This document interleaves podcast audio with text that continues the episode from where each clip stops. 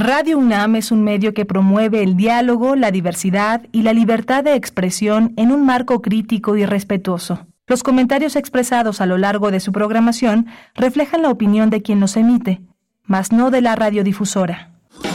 Radio UNAM presenta Primer Movimiento, El Mundo desde la Universidad. Ya son las 7 de la mañana con dos minutos de este 27 de septiembre que se extingue eh, velozmente. Estamos aquí en primer movimiento. Rodrigo Aguilar frente a la producción ejecutiva. Está Crescencio Suárez en el control de la, de la consola. Hoy está Violeta Berber en la asistencia de producción y mi compañera Berenice Camacho en la conducción. Querida Berenice, buenos días. Hola Miguel Ángel Quemain, muy buenos días. Pues sí, aquí estamos con ustedes acompañándoles en esta mañana de miércoles. Vamos a tener en este espacio matutino de Radio UNAM un inicio para hablar de eh, la exposición temporal en Universum, Museo de las Ciencias, 10 en Humanidades. estaremos conversando con Ángel Figueroa, director general de divulgación de las humanidades. Es una exposición temporal, eh, estará disponible para todos ustedes, para el público que desea asistir a Universum, a este recinto tan importante de las ciencias en nuestra universidad, hasta el 12 de noviembre y los detalles los tendremos en una charla con Ángel Figueroa.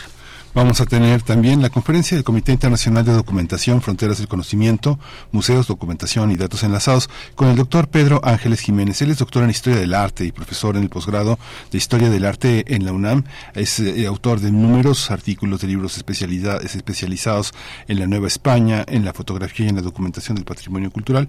Y desde hace ya prácticamente más de 30 años es eh, colaborador, labora en el Instituto de Investigaciones Estéticas de la UNAM, donde coordina la Unidad de Información para las Artes, la UNIARTE y Melodía de la Existencia es el título de la puesta en escena que retrata la amistad, los lazos profundos de amistad entre Ramón López Velarde y Saturnino Herrán, el artista mexicano Saturnino Herrán. Vamos a conversar sobre esta eh, propuesta escénica que se ha presentado aquí en Radio UNAM en la sala Julián Carrillo y viene su última función, le queda una función este próximo 30 de septiembre, el sábado a las 19 horas. Vamos a conversar con Saturnino Herrán Gudiño, presidente de la Fundación Cultural Saturnino Herrán, autor de la dramaturgia de esta obra y productor también de esta propuesta escénica Melodía de la Existencia. Estaremos con él conversando sobre también la, la obra, el legado de Saturnino Herrán. Vamos a tener también la poesía necesaria en la voz de Berenice Camacho con su selección musical y llega Arcadia en la mesa del día, Arcadia la sexta edición de la muestra internacional de cine rescatado y restaurado. Películas de México y Chile acompañan en esta sexta edición al Festival Arcadia esta muestra. Estaremos conversando con Jorge Martínez Micher, el subdirector de difusión de la Filmoteca de la UNAM que organiza esta muestra Arcadia en su sexta edición. Y el tema de Plinio Sosa en el Crisol de la Química es hoy la sífilis, el compuesto 606 y la bala inteligente. Eh, Plinio Sosa es académico de tiempo completo en la Facultad de Química, está dedicado a la docencia y a la divulgación de esta ciencia. Bien, pues esos son los contenidos para esta mañana de miércoles 27 de septiembre y ustedes también pueden participar con sus comentarios enviando a nuestras redes sociodigitales las coordenadas arroba PMovimiento. Estamos así en X y primer movimiento en Facebook. La música para esta mañana a cargo de Jessie Bulbo, mi muñequita sintética. Con esto iniciamos la mañana.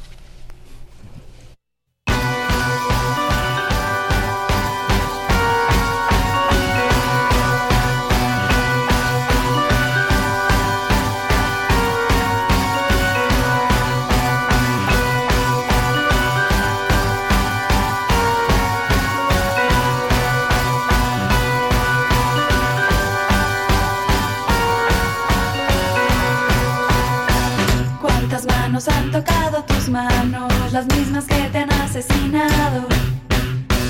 ¿Cuántos ojos te han mirado a los ojos, los mismos que al mirarme se han burlado? Las tardas mojadas de brandy de ron, las piedras rozando tus senos. Las bardas mojadas de brandy de ron, las piedras rozando tus senos. Mi muñequita de hule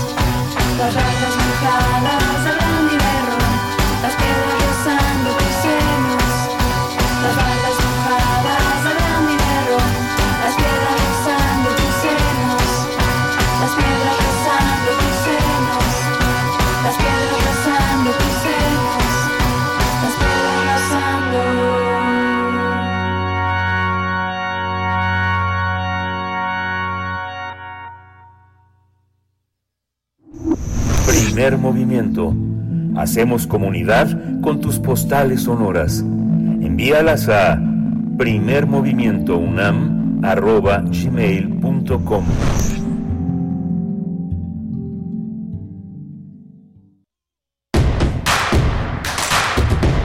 Encuentra la música de primer movimiento día a día en el Spotify de Radio UNAM y agréganos a tus favoritos.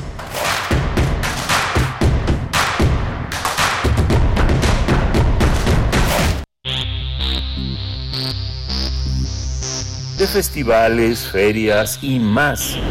Recomendaciones culturales.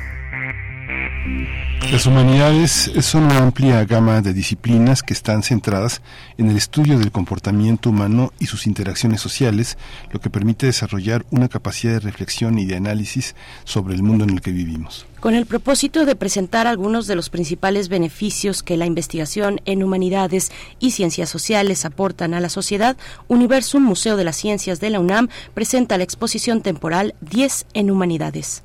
Del 8 de septiembre al 12 de noviembre, el público que tenga interés va a poder conocer la investigación y, de, y cómo contribuye a una mejor comprensión de las relaciones humanas y a desarrollar el sentido de pertenencia y de identidad. La exposición contempla más de 50 actividades y la exhibición de, obje- de objetos de colección y acervos de los diferentes centros e institutos de la Coordinación de Humanidades. También va a haber una, una muestra de algunos proyectos de investigación, como una maqueta de un entierro prehispánico, donde el público va a poder entender cómo, gracias a los estudios humanísticos, es posible identificar y reconstruir prácticas funerarias de distintas culturas. Pues vamos a conversar sobre esta exposición que se presenta, ah, bueno, y que, que se presenta en Universum Museo de las Ciencias y que nos propone algunos de los beneficios que aporta la investigación en humanidades y ciencias sociales. Nos acompaña esta mañana Ángel Figueroa, director general de divulgación de las humanidades en nuestra universidad.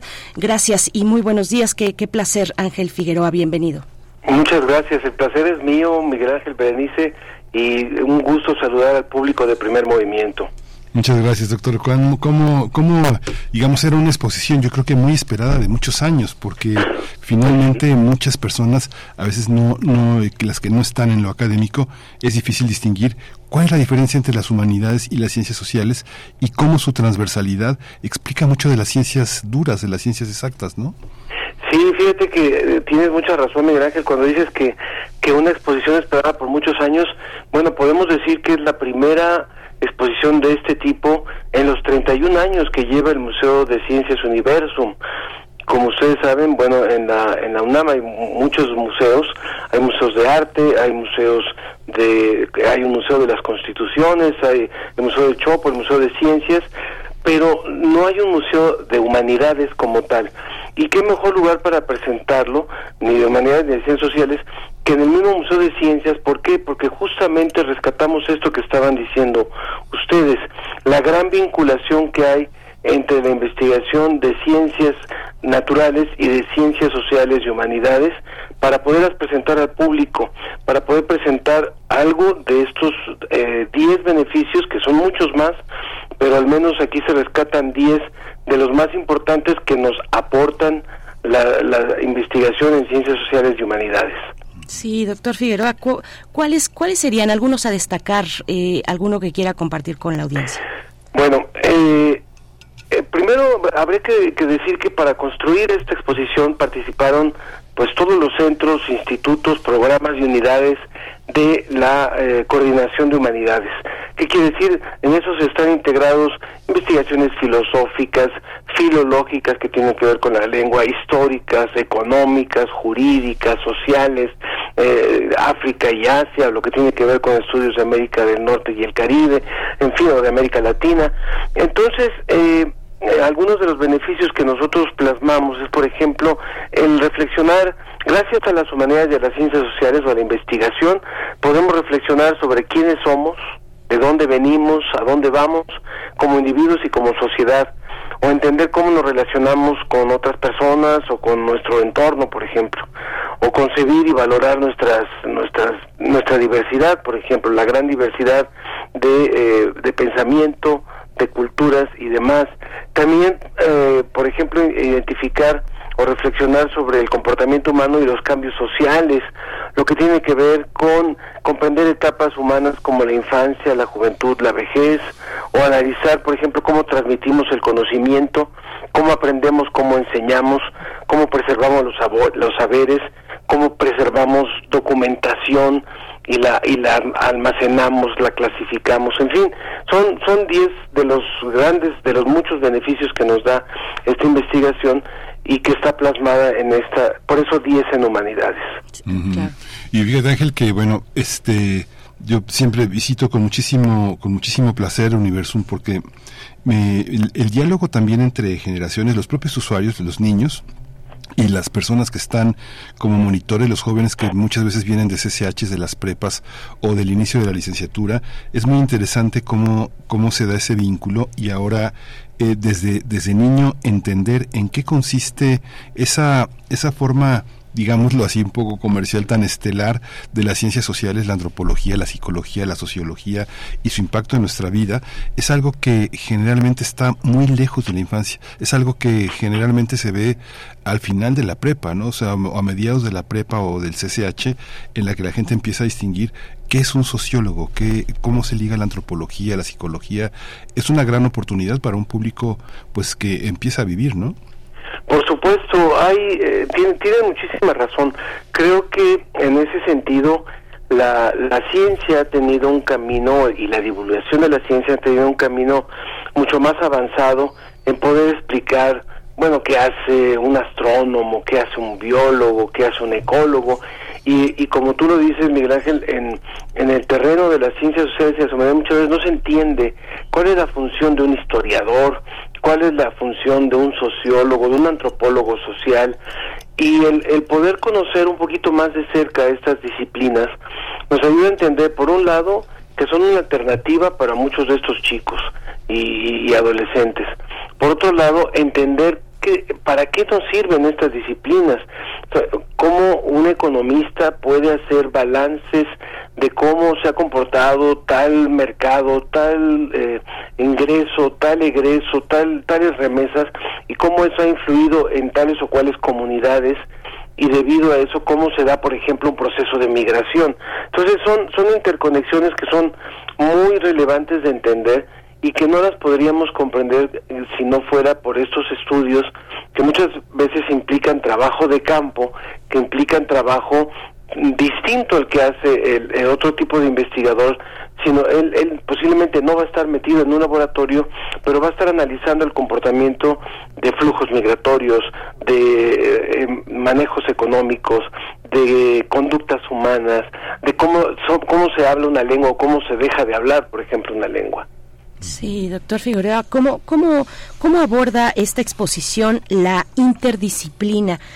Una, una exposición como esta nos pone una vez más, una vez más de tantas, frente a las divisiones de los campos del conocimiento, que es una cuestión, bueno, que, que por lo menos, eh, que nos va a hablar de la especialización y que por lo menos se ha discutido, si queremos solamente hablar de la modernidad, por lo menos de un siglo para acá, podríamos irnos mucho más atrás, incluso a los griegos, al momento en el que se, se, se dividen los conocimientos y se dice, bueno, esto pertenece a, a lo natural, esto a lo social lo político, por decir algo.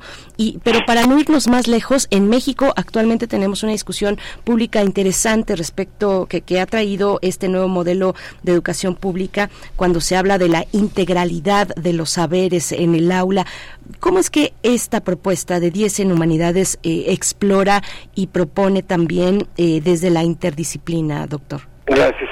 Eh, nada más aclaro que no soy doctor, pero qué bueno que, que lo podemos comentar porque... Gracias, sí. Bueno, el, la interdisciplina es un elemento fundamental de 10 en humanidades. De hecho, invitamos al público, cuando vayan a, a Universum, van a ver que la exposición está dividida en cuatro espacios. ahora hablamos, si quieren, de los espacios, pero en el segundo piso del Museo Universum, eh, una sala justamente donde se hablaba de población, ahora están está la parte que habla que destaca la interdisciplina entre ciencias y humanidades. Por ejemplo, están unos ejemplos de lo que hace el laboratorio de diagnósticos de obras de arte del Instituto de Investigaciones Estéticas. Eh, parte de su sistema de humanidades está integrado por estos institutos y uno de ellos es el de investigaciones estéticas, que a diferencia de lo que algunas personas a veces han hecho el comentario, no son un instituto que se dedique a hacer cirugías ni nada por el estilo, sino a investigar los procesos del arte. Entonces, en este en esta en esta parte de la exposición están mostrados, por ejemplo, en función de una obra de arte, todos los estudios de distintas pruebas de rayos ultravioleta, de rayos X, de rayos infrarrojos, para, eh, para analizar cómo fue que el artista preparó el lienzo, qué materiales utilizó, cuáles fueron sus trazos, cuáles fueron sus correcciones, cuáles han sido las reparaciones o restauraciones que ha tenido esa obra, por ejemplo, cuáles afectaciones ha tenido al paso del tiempo, si ha habido hongos, si han habido tratamientos para, para curar a esa obra de arte, por ejemplo, y cuáles han sido, por ejemplo, los pigmentos, si algunos fueron tóxicos o no, que se utilizaron para realizar esa obra. Ese, ese desmenuzamiento que se hace, por ejemplo, de una obra de arte, no lo podríamos hacer si no estuvieran trabajando de la mano los investigadores, los científicos, eh, de, de, las ciencias naturales, de la, de la tecnología, con los historiadores del arte, con los investigadores de las de los de la estética. Ese es un ejemplo muy bonito que tenemos planteado ahí. Hay otra hay otra pieza que es increíble, que es eh, desde hace muchos años en el Instituto de Investigaciones Antropológicas se empezó un proyecto de arqueología marítima. Entonces, un historiador empezó, un investigador empezó a investigar eh, cuál había sido el, el, el, el, devenir de un barco, de un, de un buque de guerra que había, de un bergantín que había participado en la guerra de intervención y que estaba hundido y que está hundido en las costas de Veracruz. Entonces resulta que este, este barco, que pertenecía a la Marina estadounidense, se hundió, fue hundido ahí en esta zona cuando se estaba dando la guerra de intervención.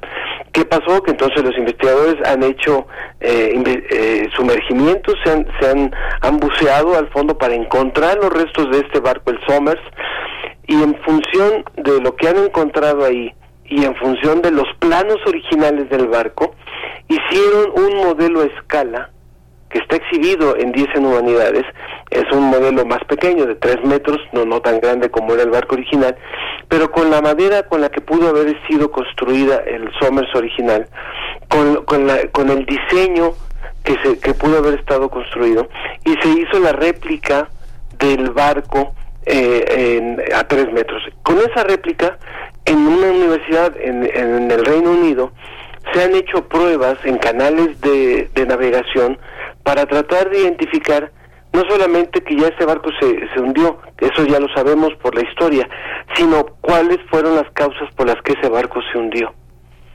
Entonces, cuando lo vemos así, es apasionante. Por supuesto que ahí están implicadas muchísimas disciplinas, no es solamente la antropología, no es solamente la historia o la arqueología, sino tienen que ver también con la investigación de materiales, con los flujos que se dan en, en, las aguas, y eso la verdad es que es un, un proyecto apasionante. Otros de los objetos que están mostrados son, bueno, los libros históricos que se, que se rescatan, que se archivan, que se preservan, pero también está explicado cómo es que estos libros se preservan. Y eso tiene que ver con, con tecnología también, con estas eh, estos recursos, estas herramientas de curaduría, de restauración, de preservación de materiales, de temperatura, de clima, etcétera. Sí, y esta también esta visión que, que finalmente, ahora que ah, hablamos de también de, alguna manera de los eh, títulos académicos y de la consagración de algunos investigadores, la, el puente que ha representado también esta, la, la divulgación de las humanidades para generar confianza de uno y otro lado, porque finalmente hay una, hay una distancia también que vuelve impenetrables a, algunas especialidades y que muchos de los especialistas consideran que es muy difícil. ¡Ay, se fue! Se fue Ángel. En un momento Ah, ah, estará. Sí. Vamos a dar Ya, un momento sí. a, la, a la producción para que para que vol- volvamos a enlazar. Estamos conversando con el director general de divulgación de las humanidades en nuestra universidad, Ángel Figueroa, acerca de esta exposición temporal en Universum y ya estamos de vuelta con Sí. el Miguel Ángel. Le preguntaba Ángel este, sobre la dificultad de generar la, la confianza de los eh, científicos, de los, eh, de los académicos, para establecer un diálogo con, con, con el público. Nuestra universidad ha generado cada vez más en los institutos un, un área de divulgación, de exposiciones, de este, este acercamiento. Cuéntenos también un poco cómo, ¿Cómo ha sido establecer la confianza? Porque como comentábamos fuera del aire, Berenice y yo, cómo una área como la que ha tenido a su cargo establece estas relaciones de confianza entre académicos y el público, que finalmente desconoce los esfuerzos de, de, enlazarlos, pero es muy complejo. Cuéntenos un poco cómo ha sido la experiencia en ese terreno de la comunicación. Pues yo, yo creo que ha habido una, una gran fortuna, eh, Miguel Ángel, porque como tú recordarás, desde hace unos buenos años arrancamos, por ejemplo, el programa de la ciencia que somos. De hecho, éramos por ahí vecinos. Sí. Este, y somos, sí, seguimos siendo vecinos. Este, eh, eh, los viernes a las a las 10 de la mañana. Pero eh, justamente cuando cuando yo dejé divulgación de la ciencia después de haber estado por ahí unos buenos años y, y pude incorporarme a divulgación de las humanidades. Quisimos seguir eh, abierto eh, manteniendo los lazos con divulgación de la ciencia en esta nueva área. Y de hecho es una de las consignas una de las de las peticiones muy explícitas que hizo el rector Graue, la vinculación entre estas áreas. Entonces, eh, varios de los proyectos de divulgación de la ciencia que ya estaban caminando, como la ciencia que somos, como otro proyecto que se, se realiza desde hace unos 18 años en, en un periódico de, de- buena circulación, que con una sección que se llama Una mirada a la ciencia, o la serie de Radiosfera y demás, quisimos eh, compartirla. Y entonces ahora son espacios compartidos donde vamos de la mano en un proyecto conjunto de divulgación. Y algo que hemos dicho en algunas ocasiones, bueno, si bien esos todavía son como tiempos compartidos, hoy te toca a ti, hoy me toca a mí, con un mismo público, al cual una semana a lo mejor le hablamos de ciencia, otra semana le hablamos de una disciplina social o, o de una o de un área de humanidades. Ya hay un proyecto también que ha sido interesante que se llama Nuevos Diálogos y es una plataforma que hicimos entre las dos direcciones para hablar de temas, pero ahora sí, eh, con, por ejemplo, con artículos escritos a cuatro manos entre un investigador de ciencia y un investigador de ciencias sociales y humanidades. Yo creo que ese puente del que tú hablas, Miguel Ángel, es un puente que todavía tiene muchísimo por, por seguir tendiéndose, por seguir estrechándose, y donde a lo mejor la historia va a, se- va, va a necesitar seguirse divulgando de forma particular la astronomía, la ecología, la biología, la física, la, lingüística o, o la filología, sí, pero también cada vez encontramos que pueden haber más puntos de conexión y que además el ser humano no, no tiene estos departamentos en su mente a veces lo decimos así con un poco de, sarcasmo. Bueno, yo cuando me despierto no es que esté en modo fisiológico y entonces voy y, y me baño y entonces tomo mis alimentos. hago mi locomoción para moverme de un sitio a otro y después me pongo en modo social y entonces interactúo y entonces trabajo y entonces planifico. No, el ser humano es integral y creo que así también podríamos llegar un día a una divulgación mucho más integral del conocimiento, donde sí se necesitan a lo mejor algunas áreas para tener su, su terreno propio, pero donde también tenemos que no perder de vista que el ser humano es un todo. Y si yo este consumo esto y me alimento de esta forma, a lo mejor tiene que ver con una actitud, con un con un acto que que no pasa por la parte específicamente física, sino por un convencimiento de algo, por una publicidad que yo escuché, por una, en fin, entonces creo que tendríamos que, que plantear para los próximos tiempos, pues una divulgación mucho más, todavía más cercana, donde donde convivamos y donde despertemos esa confianza de la que tú hablas, incluso confianza entre investigadores para vincularse más, que sí los hay, hay, hay muchísimos trabajos conjuntos entre las áreas de ciencias y de humanidades y ciencias sociales, pero también en la divulgación poder tener más esa confianza para hacer proyectos conjuntos. Sí, y sin duda, bueno, son espacios como este, como 10 en Humanidades, que promueven la, la creatividad, que promueven la curiosidad, la imaginación también en la investigación. Estoy viendo que, bueno, tienen además de las charlas y, y, de múltiples propuestas en este en este programa, tienen también talleres. Uno de ellos se titula Dime cómo hablas y te diré a quién cuidas. Bueno, es un cruce que, que, que, nadie podría sospechar. Eh, es, es muy interesante. Se va a llevar a cabo el miércoles eh, 20, el miércoles. Creo que sí, ya, ya se llevó, ya se Sí, llevó a cabo, sí, llevó a cabo, en, sí. en el Instituto de Investigaciones Antropológicas, en la sala Miguel Ángel Herrera, que nos cuenten por allá los que estuvieron. Eh, pero me- mm, son, son títulos muy interesantes que llaman a eso, a la imaginación, que nos sacuden la curiosidad. En medio de todo este panorama tan, tan amplio, eh, Ángel Figueroa, este horizonte de proyectos de manufactura universitaria, que es honestamente es de una vastedad eh, pues hasta diría abrumadora. A nosotros acá en radio que nos toca recibir todos estos proyectos bueno eh, es, es muy asombroso ver cómo ponen manos a la obra cómo se preocupan por la vinculación por la divulgación también por acercarse a distintos públicos a los más jóvenes en esta universidad. Es, es muy interesante cómo se hace en medio de toda esa vastedad cómo se decide cómo se hace la curaduría digamos o bueno los los criterios eh, para decidir bueno vamos a presentar ahora estos proyectos Pues yo creo que eh, la gama de, lo que hace el subsistema de, de humanidades es impresionante. Es, eh, lo, lo lo dices con muchísima certeza. Es, es increíblemente amplio y además con unas temáticas muy, muy ricas. Por ejemplo, ahora que hablabas de este taller, pues hay talleres de economía, de quién se, quién se llevó mi dinero, de cosas de pedagogía feminista.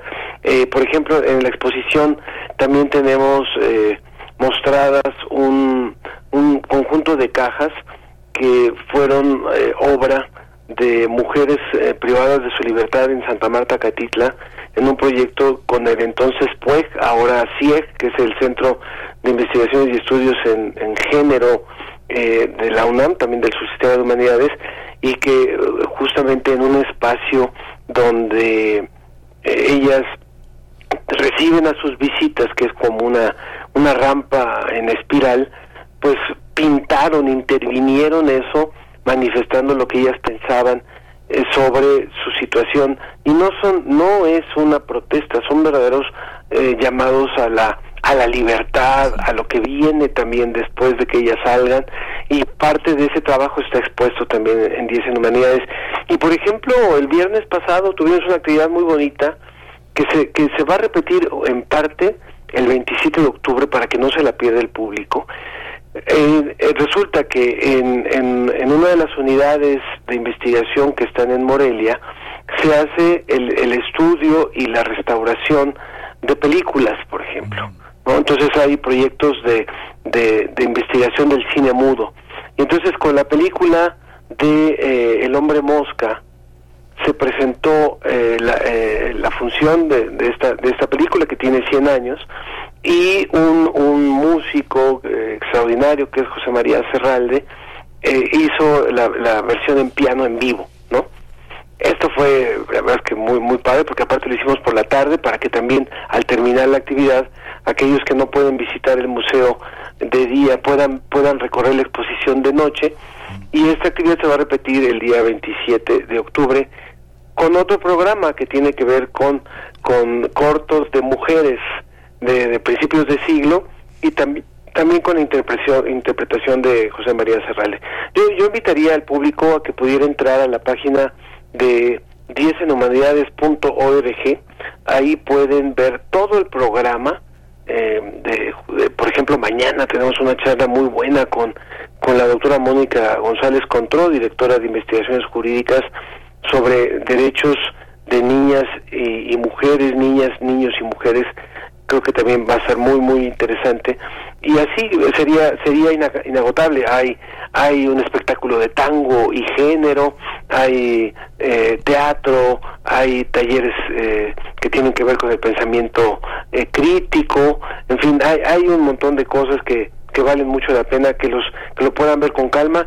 Las actividades no tienen costo y hay y muchas de las actividades se dan, por ejemplo, en la casita de la ciencia, que, que no es dentro del museo, sino al lado, o si hay alguna actividad dentro del museo, hay acceso para ir a ver, para ir a participar en la actividad, aunque no hayan entrado al museo. Mm, qué interesante eso, porque bueno, este, el, el, museo tiene un costo para el público en general, pero esta posibilidad de acceder al museo en actividades sin costo también es una manera de que le den una probadita a un espacio que pues en el que vale la pena a veces invertir anualmente no que es un es un costo anualmente que es más accesible.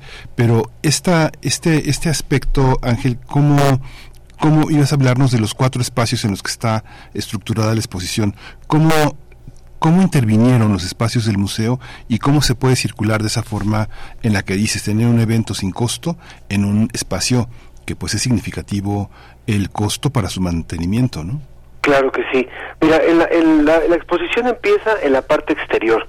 Cuando ustedes llegan al museo, justamente, por ejemplo, a través del Pumabús, eh, en la explanada, hay una muestra de la Bienal Internacional del Cartel, que es la que está vigente ahorita, la del 2022, que es sobre el tema de la migración. Hay unos carteles espectaculares realmente, son los finalistas de este concurso de varias partes del mundo y esto esto está en el exterior de manera que ni siquiera ni siquiera es eh, pagando boleto ni nada es en el exterior en la, explanada eh, en este eh, proyecto participó la, el programa de derechos humanos el programa universitario de derechos humanos y la cátedra Nelson Mandela. Entonces ahí van a poder ver esto.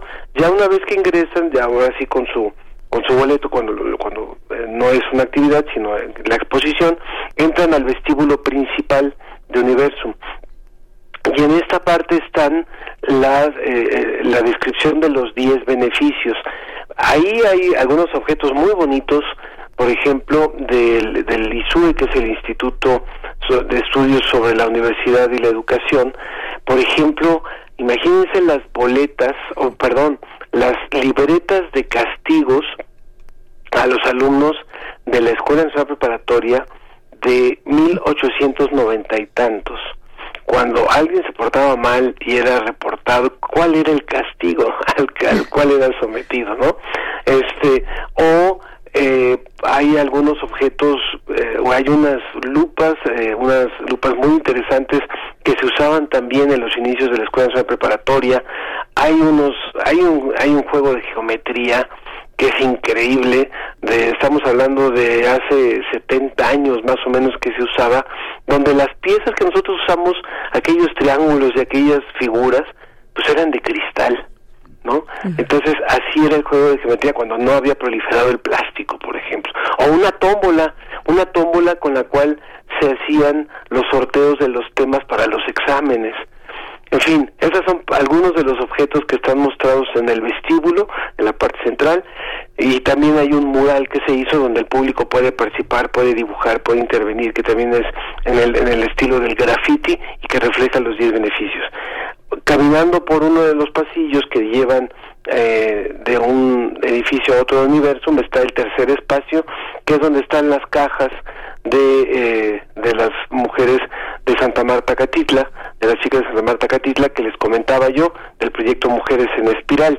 Y subiendo al segundo piso es donde está esta parte que muestra más la combinación de ciencia eh, y ciencias sociales y humanidades, en donde además de lo que ya les conté, está eh, el facsímil de un libro llamado Crónicas de Nuremberg que nos proporcionó la Biblioteca Nacional, que el facsímil es, sobre un libro, está hecho a un libro de 1450, 1500 más o menos, ¿no? Entonces también es un ejemplar eh, muy particular para conocer y hay una cabina de inmersión que nos proporcionó el Laboratorio Nacional de Materiales Orales, que es un laboratorio que está en la en la ENES en Morelia y que eh, a través de una unidad móvil van por distintas comunidades en todo el país grabando, por ejemplo, a los últimos hablantes de una lengua, a los últimos intérpretes de un de una música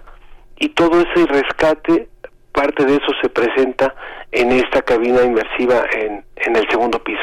Esos son los cuatro espacios, además de todos los espacios en donde se realizan las actividades, de las cuales hablaban ustedes también. Sí, por ejemplo, no se pueden perder este sábado el taller eh, Crea Video Corto con documentos históricos.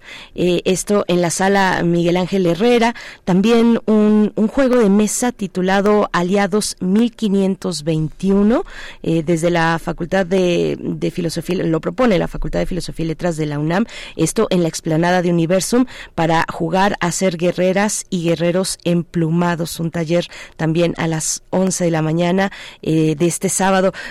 Ahora que, mencionaba eh, Ángel Figueroa, ¿cómo eh, el enlace con otros campis, con otros espacios o sedes fuera de, Ciudad de México, ¿cómo se da, cómo se da esta vinculación desde, esta exposición? Bueno, en este caso, y sí lo, tendré que reconocer al ser un primer ejercicio, en realidad quienes proporcionaron casi todas las actividades y casi todo el material son principalmente los institutos, centros, programas y unidades que conforman al subsistema de humanidades. Ellos son los que principalmente proporcionaron esto. Creemos que esto va a poder continuar, que va a poder seguir creciendo, que va a poder itinerar y por supuesto que queremos integrar a otros a otros campi y a otros a otros a otras facultades y demás. En este caso principalmente fue fue a partir de los institutos centros, lo que es la Escuela Nacional Preparatoria, por ejemplo, con este con esta aportación o eh, la la FES, la FES eh, Morelia a, a, partir del Laboratorio de Materiales Orales. Sí, y es que esta oportunidad de, cuando se hace un trabajo en conjunto, aprovechando las experiencias de todos, de alguna manera también es una medida para nuestra propia universidad de cómo se pueden articular las formas de difusión, ¿no? Es algo, es una experiencia también que nos pone a pensar a todos, a todos los involucrados en actividades como estas, hasta dónde hemos llegado, cuáles son los alcances de nuestro público, cuál es la verdadera inmersión en cada uno de los campos científicos que se abordan y finalmente también esta vinculación que a veces no parece tan tan tan tan evidente que es entre las ciencias en las preparatorias el CCH y, espacios tan distintos como las áreas de las licenciaturas y los institutos no Ángel claro. Yo creo que tocas un, un tema también también muy relevante Miguel que es el hecho de que esta exposición ojalá que nos estén escuchando muchos maestros, eh, porque finalmente es una vitrina para que las humanidades, las ciencias sociales puedan ser conocidas de una forma un poco más lúdica, un poco más cercana a los chicos, ¿no? Y, si hubiera profesores que, que pudieran eh, invitar a sus alumnos a, a conocerla, a visitarla, sería de gran utilidad puesto que es una temporada corta, esto va a terminar el 12 de noviembre, y ya posteriormente estamos viendo la, la, posibilidad de, de, moverla eh, de forma itinerante, aunque ciertamente no con todos los objetos, es bastante complejo, ya les decía yo, pues está la, la réplica de, del casco de un barco, están algunos objetos que son muy voluminosos, pero una parte se podrá itinerar, pero esta sí es una oportunidad para que muchos alumnos, muchos jóvenes, tengan un acercamiento más, más relajado hacia estas áreas, más lúdico, más cercano, y decir, bueno, ¿cómo, cómo, cómo es que interactúan estas disciplinas con otras? ¿Para qué me sirven, como lo decíamos al inicio? ¿Para qué, para qué hay más de, hay, para qué hay miles de investigadores dedicados a, investigar la lengua, a investigar la historia, a investigar las conductas sociales, a investigar los fenómenos migratorios, a investigar por qué hay esos investigadores que únicamente están en eso. Y bueno, creo que es una la respuesta a, a una parte de esas preguntas está en esta exposición. Sí, es una, una brújula muy generosa, una brújula muy generosa para esos, eh, esos primeros niveles de nuestra universidad, para el bachillerato, para ubicar las orientaciones vocacionales también que, que puedan tener, eh, orientar a los chicos, a las chicas que, que, que, tengan a bien y también a los profesores que envíen a sus, al alumnado a, esta, a este evento, a esta exposición que reúne más de 50 actividades del 8 de septiembre al 12 de noviembre en Universum Museo de las Ciencias. Pues muchas gracias, Ángel Figueroa, director general de divulgación de las humanidades de nuestra universidad. Enhorabuena por este programa y que sigan pues muchísimas ediciones de 10 en humanidades. Muchas gracias. Yo agradezco muchísimo el espacio a ustedes y siempre, por supuesto, a Radio UNAM, porque es una gran oportunidad para platicarle al público eh, esto que estamos haciendo y que lo hacemos para el público. Finalmente, es, ellos son el gran objetivo y ojalá que lo puedan que lo puedan visitar y que nos den sus comentarios, que nos hagan sus críticas, que nos digan eh, cómo lo mejorarían, porque esto finalmente pues es es como la ciencia, es ensayo y error. Entonces, en ningún momento creemos que sea algo algo terminado y perfecto. por supuesto que no. Hay mucho que mejorar y esta es una primera experiencia. Fue un trabajo espléndido con el equipo de Universum, porque tienen una gran experiencia, pues tienen muchísima experiencia. Entonces, ellos fueron los curadores que nos ayudaron a, al diseño, a todo, y pues por eso por eso está este este producto que en gran medida lo, lo agradecemos a ellos. Sí, y es que es inspirador porque finalmente, no sé, yo tengo la oportunidad de visitar la exposición del Museo de, Hacienda, el que tiene este toda, toda todo el mobiliario, las cajas, las, las máquinas eh, antiguas, y si uno, bueno, cómo han podido preservarlo cuando he tenido oportunidad también de estar en las ceremonias, por llamarlo de alguna manera eufemística, de, de, baja de mobiliario, de baja de objetos, y se dan de baja unos objetos que cualquier compañía de teatro desearía tener, ¿no? Es algo, es algo increíble, ¿no? Este, este, objetos que han estado en el poder del gobierno, que son verdaderamente maravillosos de las escuelas. Pues muchísimas gracias, Ángel. gracias por el espacio y que tengan un excelente día y saludos al auditorio. Gracias. Gracias, hasta pronto, Ángel Figueroa. Muchísimas gracias. También escuchen La Ciencia que Somos los viernes aquí en Radio UNAM a las 10 de la mañana terminando primer movimiento. Pues sí, somos, somos vecinos, somos vecinos radiofónicos y pues es un privilegio compartir en estos micrófonos eh, de, esta, de esta manera, de, en esta modalidad de entrevista con Ángel Figueroa, a quien hemos escuchado también en La Ciencia que Somos. Nosotros vamos a hacer una pausa musical. Son las 7 con 46 minutos a cargo de Laferte, esta canción se titula Tenochtitlán.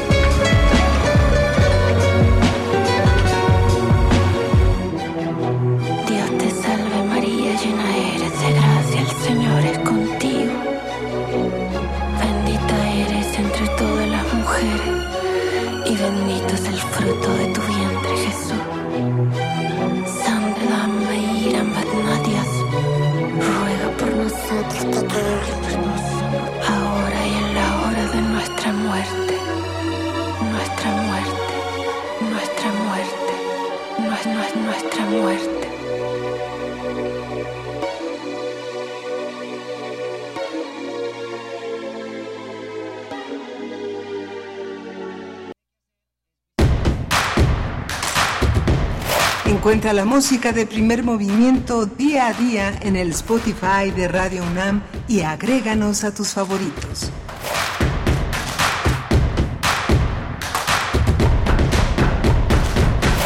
7 con 51 minutos. Queremos saludar a nuestros compañeros, colegas también de UNAM Global, que siempre tienen una actualidad en los materiales que comparten cotidianamente. Vamos a escuchar parte de este trabajo que realizan todos los días. Se trata de maíz espuma, en esta ocasión ese es el tema. Maíz espuma, una alternativa que no depende de la importación de transgénicos. Vamos a ver.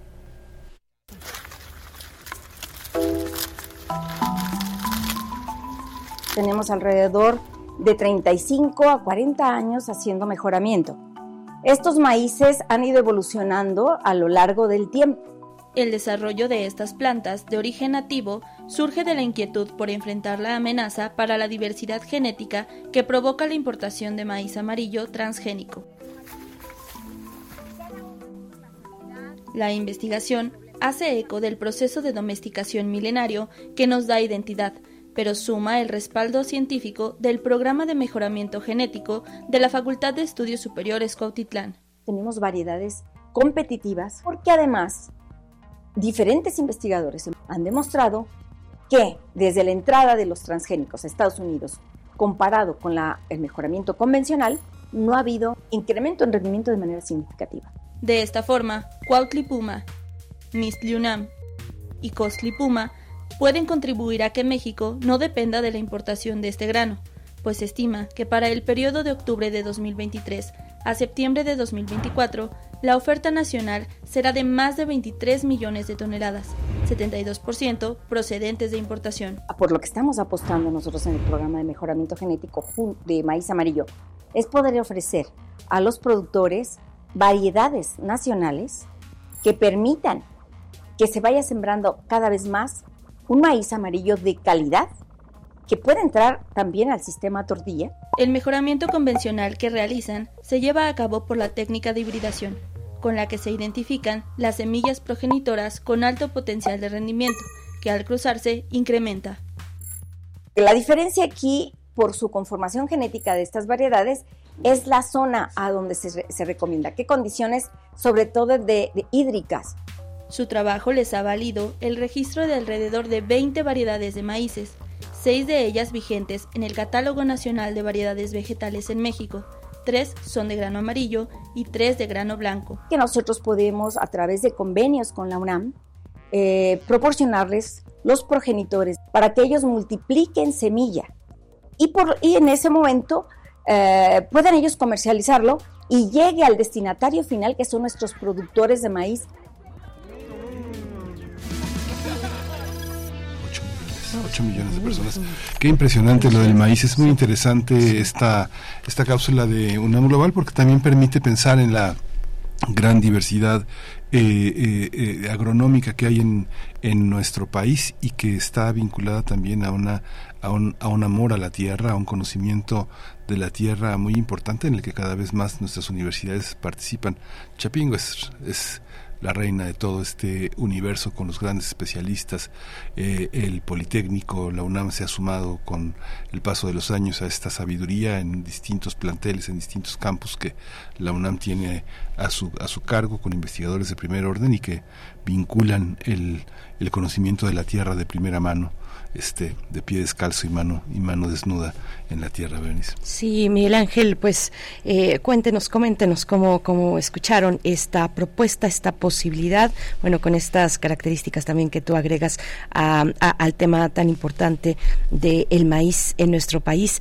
Eh, quisiéramos hacer una pausa nada más para hacer una muy brevísima, muy brevísima eh, reseña de no dejar, de no dejar pasar también y que ustedes incluso nos comenten también, invitarles a que nos comenten si asistieron a la marcha, si pudieron dar seguimiento, dar seguimiento desde qué medios, desde distintos medios, o cómo fue, eh, si se involucraron de alguna manera en la participación de esta marcha del día de ayer por el 26, eh, por, el noveno aniversario de eh, la noche de, de Iguala, aquel 26 de septiembre de 2014, una marcha pues concurrida, mm, con, con el arribo de muchísimas eh, eh, escuelas normales, muchas normales, se congregaron, pues era un fluir, un llegar y llegar y llegar de estos jóvenes eh, normalistas organizados como ellos acostumbran y siempre muy ordenados y pues no no paraban de llegar. Y bueno fue inició inició la marcha mm, se, se tuvo una parada se hizo se realizó como ya es costumbre una parada en el monumento a los 43 donde se develó una placa. Acompañaron con un pequeño discurso la lectura de lo que contenía la placa conmemorativa para luego continuar su marcha hacia el Zócalo capitalino ya en el Zócalo, ya en el Zócalo, pues eh, se llevó a cabo el mitin donde las familias, los padres, madres, hermanos, pues hicieron uso de la voz, eh, recordaron cuáles son las exigencias, las exigencias que no son, que, son muy vigentes, por supuesto, que son muy vigentes y ahí me parece, pues, eh, precisamente la vigencia de una marcha como esta, de una exigencia como esta, porque pues eh, se vincula directamente con el tiempo político actual también, ¿no? No es algo que está en el pasado, eh, sino que continúan fuerzas fuerzas eh, que se oponen a conocer también la verdad plenamente, con toda claridad. Hasta el momento no sabemos dónde están y eso es esa es la interrogante más importante, dónde están y quién y quién quiénes son las personas responsables en todos los niveles de la desaparición de estos 43 jóvenes. Bueno, pues mientras el mitin ocurría también algo que me llamó la atención Mientras ocurría el mitin, eh, bueno, ustedes si ustedes asistieron o siguieron la, eh, la marcha en algún medio de comunicación sabrán que hubo también presencia del bloque negro integrado eh, por, por varones y por mujeres también, pero particularmente varones y bueno, pues ya ha llegado el momento en el Zócalo cuando se está llevando a cabo el mitin, pues estos algunos integrantes del, del bloque, del llamado bloque negro, pues estaban ahí golpeando la, la valla que se disponía, que se dispuso frente a Palacio Nacional, golpeando esa valla y fue un momento muy interesante cuando se acercan algunos jóvenes y algunos normalistas y les dicen no, basta, está el mitin, es momento de escuchar, es momento de escuchar los, los discursos a las, a las familias, a los padres, a las madres de los jóvenes desaparecidos, no es momento de golpear, de lanzar eh, cohetes o de hacer este escándalo, hay que escuchar. Bueno, ahí finalmente, después de una, una, discusión, digamos, eh, que se puede dar en esos contextos, pues ya los, eh, las personas del bloque negro dijeron, sí, sí, sí, vámonos ya. ¿No? Vámonos ya, pero ahí, eh, bueno, pues me pareció muy interesante de quién, de quién marcha, quién tiene eh, pues las eh, quiénes son las víctimas quiénes son las víctimas de quiénes son a quiénes pertenecen en primer punto porque digamos víctimas secundarias podemos ser toda la sociedad y lo somos de hecho pero a quién a quién pertenece el agravio en un primer momento en, en primera fila. Y pues es por supuesto a las a las familias a quien había que escuchar y también a las a los jóvenes y las jóvenes normalistas que están en estas en estas condiciones exigiendo justicia para sus compañeros. Bueno, pues lo dejo lo dejo ahí. Impresionante, qué buena crónica, qué, interesante. Eh, eh, para el Sol de México, para el diario El Economista y por supuesto para el diario Reforma no existió la marcha no está consignada. En algunos otros diarios está este eh, muy sesgada la, el, tema de la confrontación entre padres y a, este AMLO. La, este, la, la, crónica también de la jornada pues es muy eh, muy muy plural están están muchas fuentes que convergen varios cronistas no hay un solo cronista sino que es una visión muy muy muy de conjunto una un periódico que este pues ha manifestado su compromiso con, con el con el gobierno pero sin embargo en lo profesional el compromiso se se cumple en el sentido de que muchas fuentes, muchos cronistas y muchos materiales gráficos que muestran la situación. Es algo muy interesante. Sin embargo, también muchos periódicos, El Heraldo, Milenio, La Razón, periódicos que no tienen este un compromiso eh, eh, directo con esta, esta cuarta transformación, pues cubrieron de una manera muy, muy interesante, inevitable, este, hacer caso a esta manifestación y que como dices, el punto que colocas, Berenice, ahí es muy, muy importante, el de la no confrontación, el de escucharse eh, a lo largo de la marcha. Así es. Bueno, pues nos ha alcanzado el tiempo esta primera hora, 8 de la mañana. Seguimos con ustedes después del corte. Volvemos. Síguenos en redes sociales. Encuéntranos en Facebook como Primer Movimiento y en Twitter como arroba PMovimiento. Hagamos comunidad.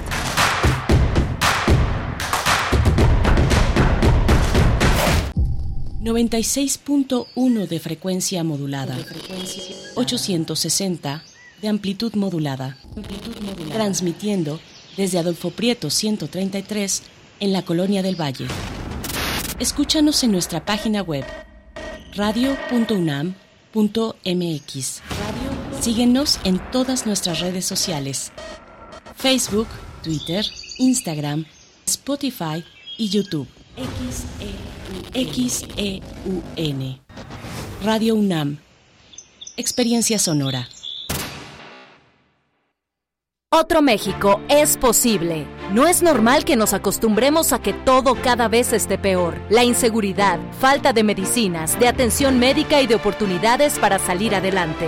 Por eso, en el PRD proponemos datos celulares gratuitos para jóvenes, que se les pague un sueldo a las y los abuelitos que cuidan a sus nietos, y tener el programa Medicinas y Médico en tu casa en todo el país.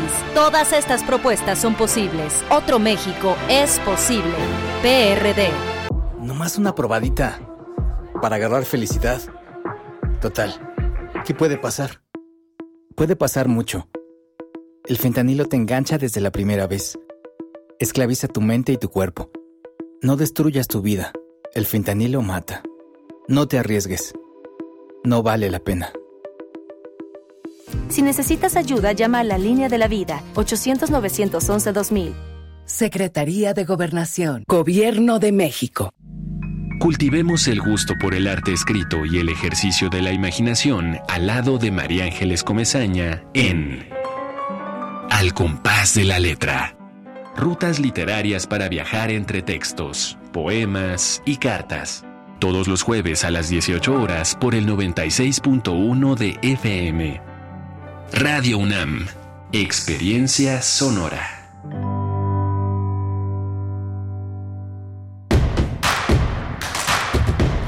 Síguenos en redes sociales. Encuéntranos en Facebook como Primer Movimiento y en Twitter como arroba PMovimiento. Hagamos comunidad.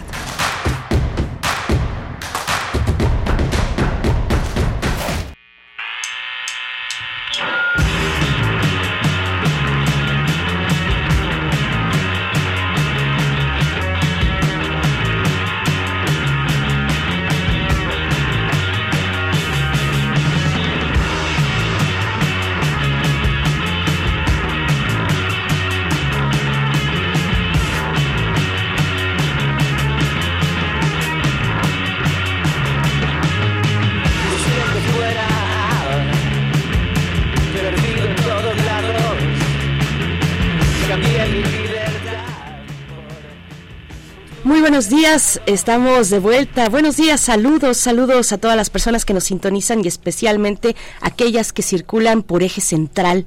Esto que estamos escuchando de fondo, esto que se desvanece en las ondas hertzianas, se titula así, eje central y pertenece a la banda de Mengers.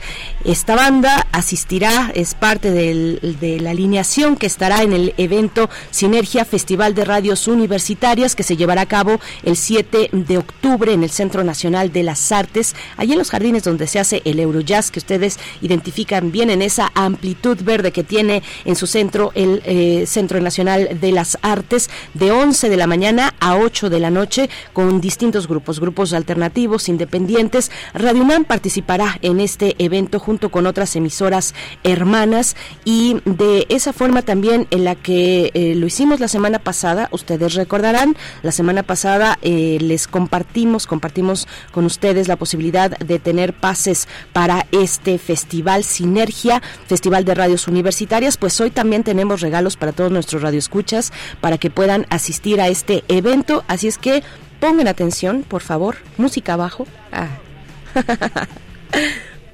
Vamos con lo siguiente. Tenemos cinco pases dobles para las primeras personas que nos escriban por la red social X, antes Twitter, y debajo de la publicación donde aparece ya el cartel de Sinergia Festival de Radios Universitarias, ahí tienen que escribir y decirnos cuál ha sido el tema que más les ha gustado, eh, que se ha compartido aquí en primer movimiento, los temas, las secciones, eh, cuál es su sección favorita, cuéntenos y así de esa manera fácilmente en en X, antes Twitter, se llevan su pase doble. Tenemos cinco pases dobles. Ahora sí ya podemos subirle a la, a la música.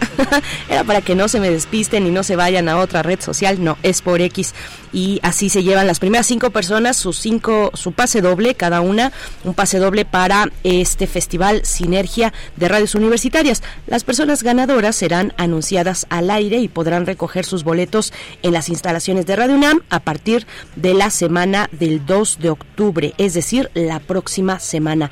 A partir de la próxima semana pueden recoger ya sus cortesías en Radio UNAM Adolfo Prieto 133 Colonia del Valle y es muy importante que estén pendientes de los anuncios que se darán aquí en estos micrófonos para que puedan pasar a recoger esos boletos sin ningún problema. Eh, y bueno, mientras eso ocurre, mientras ustedes van a X y buscan la publicación que ya está en arroba P Movimiento y escriben, nos comentan cuál es su sección favorita, pues mientras eso ocurre vamos a dar los nombres de las personas ganadoras de la semana pasada de la semana pasada. Para que lo tengan muy en cuenta, las personas que se llevan su pase doble para Sinergia Festival de Radios Universitarias del próximo 7 de octubre es Gabriel Morales Vega, Almadelia Bermúdez, Pedro Alberto Gutiérrez Boyd, Mariana Solani González Orozco, Janet Elisette Reyes eh, Rodríguez, Marta Castro Betancourt, mm, Marcela García López, Asaf Serawi, Gabriel del Corral, Jesús Israel Minaya Sánchez y Alejandro Pérez Lecuona. Se llevan ya, ya lo tienen ustedes, ya lo saben, pero les hacemos ese recordatorio de que ustedes ya se ganaron la semana pasada un pase doble para Sinergia Festival de Radios Universitarias. Miguel Ángel. Sí, qué, interesante y qué participaciones. Agradecemos muchísimo su confianza y bueno, el tema, los temas eh, que están ahora eh, escuchando, pues forman parte de todo este universo sonoro que les proponemos, toda esa sinergia festival de radios universitarias. Sí, eje central con los Mengers sonando al fondo. Estará también Plan 16, Los Sátiros, La Tremenda Corte, Girls Go Ska, Disco Bahía, Vainilla Industrial en este, eh, pues en este festival que se va a poner muy bueno en el Centro Cultural de las Artes. Y vamos a lo que viene a continuación que es además también, por supuesto, eh, saludar a Radio Nicolaita. Eh, estamos con ustedes en el 104.3 de la frecuencia modulada. Gracias, Radio Nicolaita, por permitirnos esta, esta, esta cercanía con la audiencia de Morelia. Eh, se encuentra aquí en Ciudad de México Rodrigo Aguilar en la producción ejecutiva.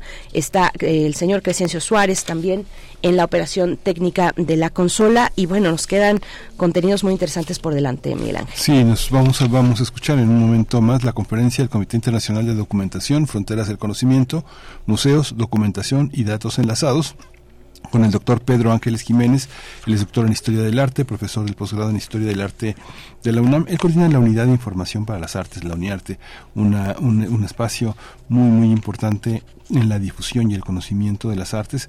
Él ha sido un autor muy, muy prolífico en temas de Nueva España, de fotografía, documentación, patrimonio cultural en, la, en nuestra universidad.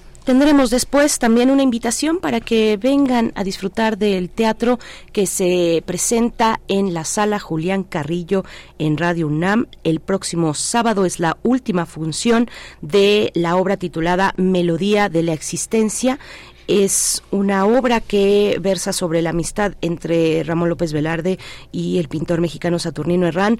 Vamos a compartir con ustedes a través de una plática con Saturnino Herrán Gudiño, presidente de la Fundación Cultural Saturnino Herrán, autor de la dramaturgia y producción de esta obra de teatro. El próximo 30 de septiembre es la última función a las 19 horas aquí en Radio UNAM, en la sala Julián Carrillo, Melodía de la Existencia, y vamos a conversar con Saturnino Herrán Gudiño que es el nieto de Saturnino Herrán, eh, que estará comentando con nosotros sobre pues la importancia, el peso de un pintor, de, un artista como Saturnino Herrán y también sobre esta obra de teatro.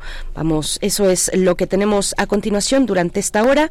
Vamos con ya para conversar en nuestra nota del día sobre la conferencia del Comité Internacional de Documentación que se llevará a cabo del 25 al 28 de septiembre en el MUAC y en la Biblioteca Nacional de México. Primer movimiento. Hacemos comunidad con tus postales sonoras. Envíalas a primermovimientounam.gmail.com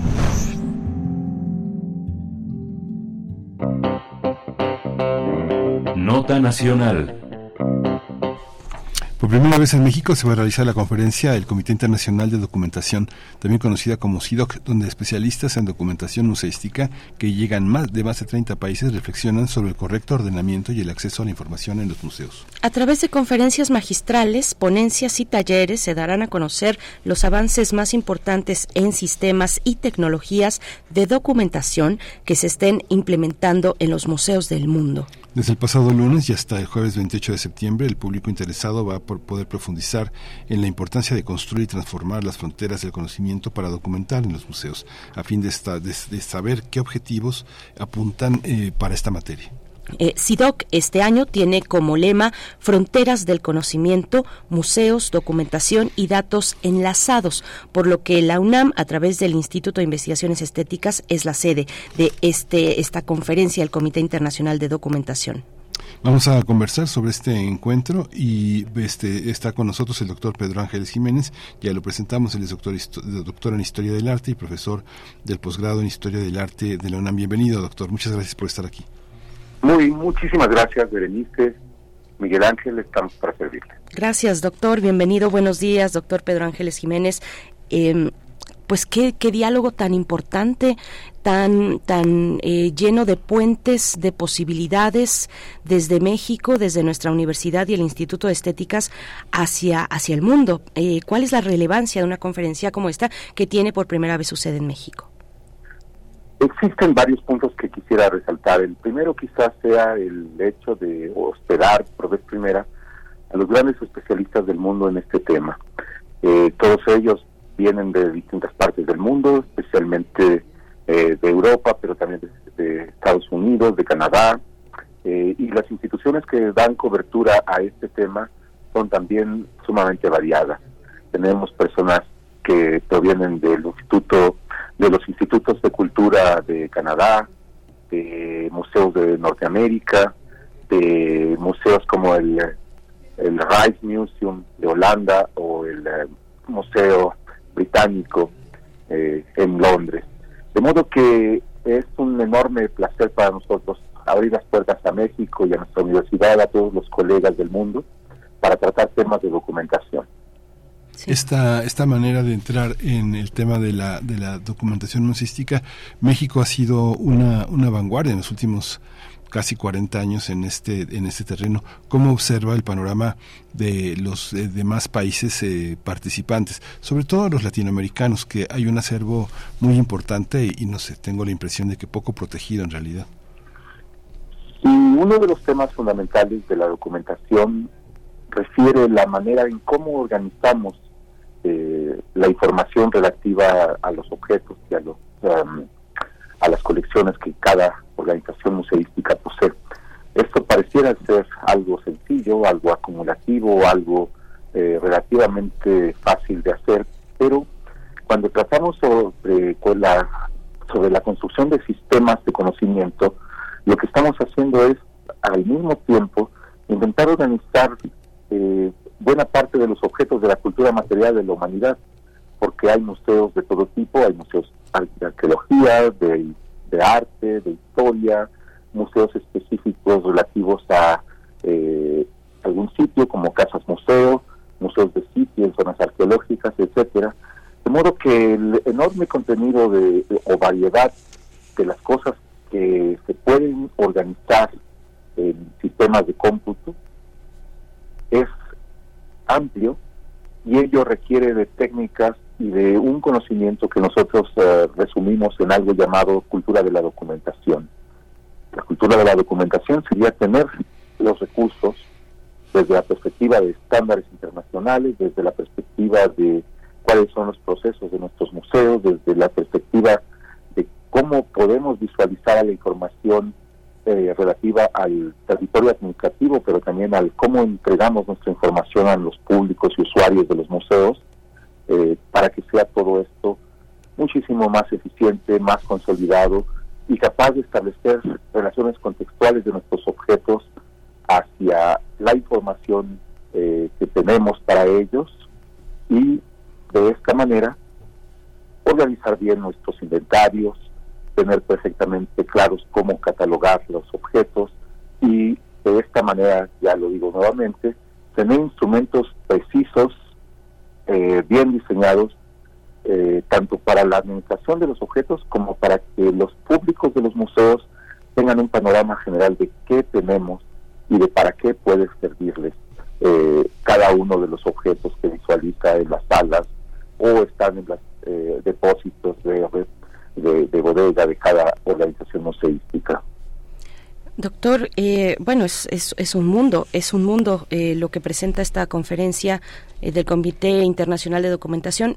¿Qué, ¿Cuáles son?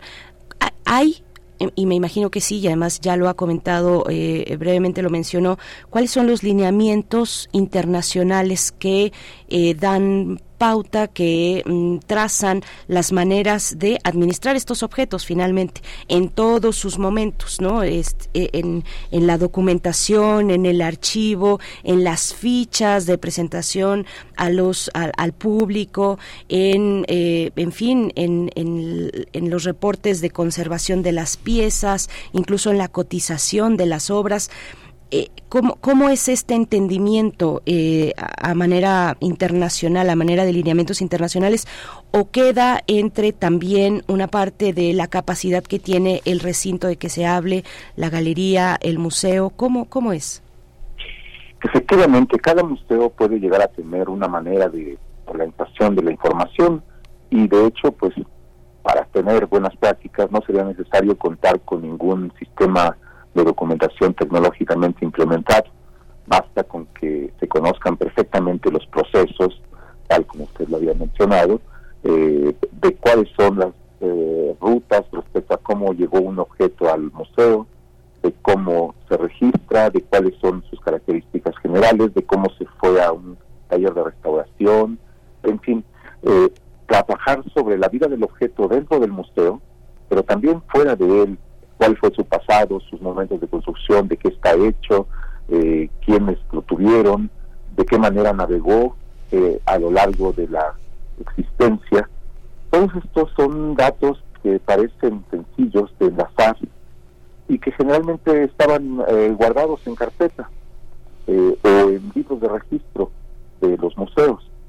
El reto ahora es, está ligado a la transformación digital de toda esta información y está ligado al saber qué estándares utilizar para poder relacionar correctamente la información de modo que tenga todo el poder y toda la capacidad de cumplir tres objetivos fundamentales. Primero, el tener eh, la posibilidad de que quien quiere recrearse con los objetos, quien quiere conocerlos, quien quiere disfrutarlos, lo haga a través de la ventana de la Internet.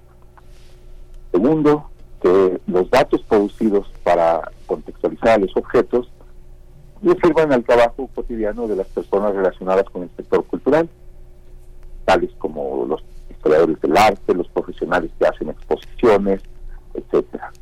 Y por último, que todos esos datos estén tan bien construidos y permitan un horizonte de datos abiertos vinculados con aspiraciones FAIR, FAIR un acrónimo eh, en inglés que quiere decir Findable, Accessible, Interoperable and Reusable, que quiere decir esto que los datos tengan capacidades plenas para ser interoperables, reutilizables, localizables y con ello cumplan una función también de innovación, que sería el último objetivo. Eh, una, una, innovación capaz de, conocer a profundidad el patrimonio cultural, pero también de enlazarlo hacia otros dominios de conocimiento, tales como el, eh, los sistemas de seguridad nacional para evitar tráfico ilícito, robos, eh, o que el patrimonio cultural quede en riesgo del crimen organizado. A ver qué es lo que tenemos, es la mejor garantía para ello. O también, eh, por ejemplo, en dominios de eh, lecturas de la eh, lluvia y de cuestiones climáticas, de modo que veamos cómo el calentamiento global y el comportamiento de nuestro sistema climático puede afectar al patrimonio cultural.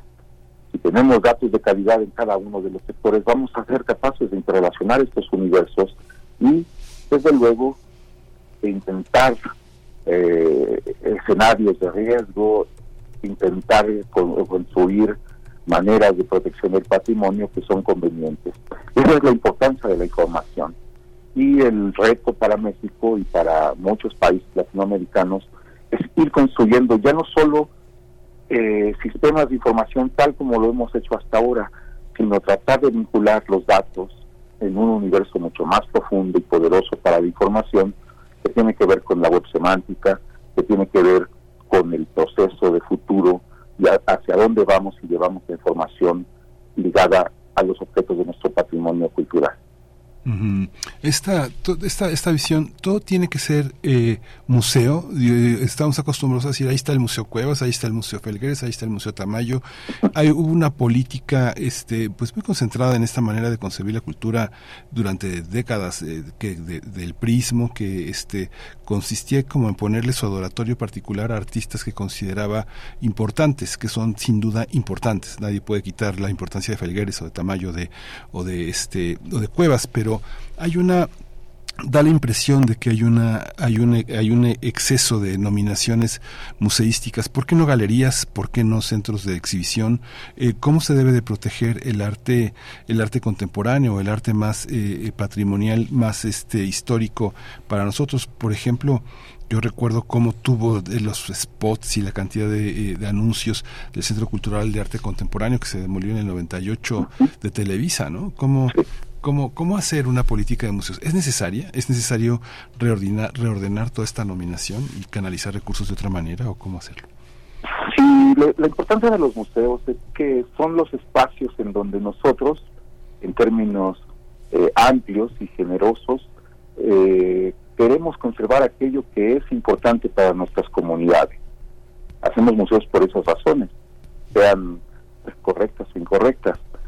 Y de cualquier modo, los testimonios de nuestro quehacer cotidiano, de nuestra vida, están en los museos. Faltarán muchos porque todavía no se ha patrimonializado este patrimonio cultural. Entonces, eh, las organizaciones tienen que cuidar eh, cuáles son los efectos de la memoria que queremos resguardar para el futuro.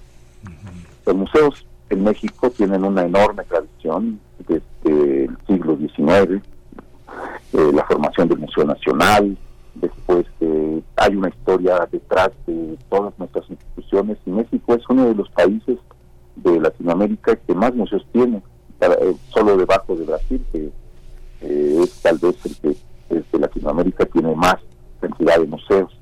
Esto nos genera una responsabilidad enorme porque a veces también denominamos a grandes organizaciones museísticas como el Museo Nacional de Antropología, eh, todos los museos nacionales, el de Bellas Artes, el MUNAL, eh, que son museos eh, muy bien constituidos, con herramientas en, muchos canales de, las necesidades de la museología muy bien hechas, pero también tenemos otros museos que ni siquiera lo son. O tenemos la participación efectivamente de galerías o, de, o centros expositivos que a veces no tienen el denominativo de museo, de modo que el universo de lo que se expone a distintos públicos va adquiriendo distintos nombres. Y toda la información que ellos generan es tan relevante como los objetos que exhiben o como los objetos que poseen. Sin esa información, esos objetos no tienen sentido y no tienen una lógica, ningún discurso para poder tratar de explicarlos mejor a los públicos. Y entonces esto genera una suerte de círculo eh, que si es armónico y está bien diseñado, va a redundar en no solo saber qué es lo que tenemos, sino saber cómo implementar líneas de conocimiento para eh, tenerlo mejor estudiado, mejor organizado, mejor catalogado.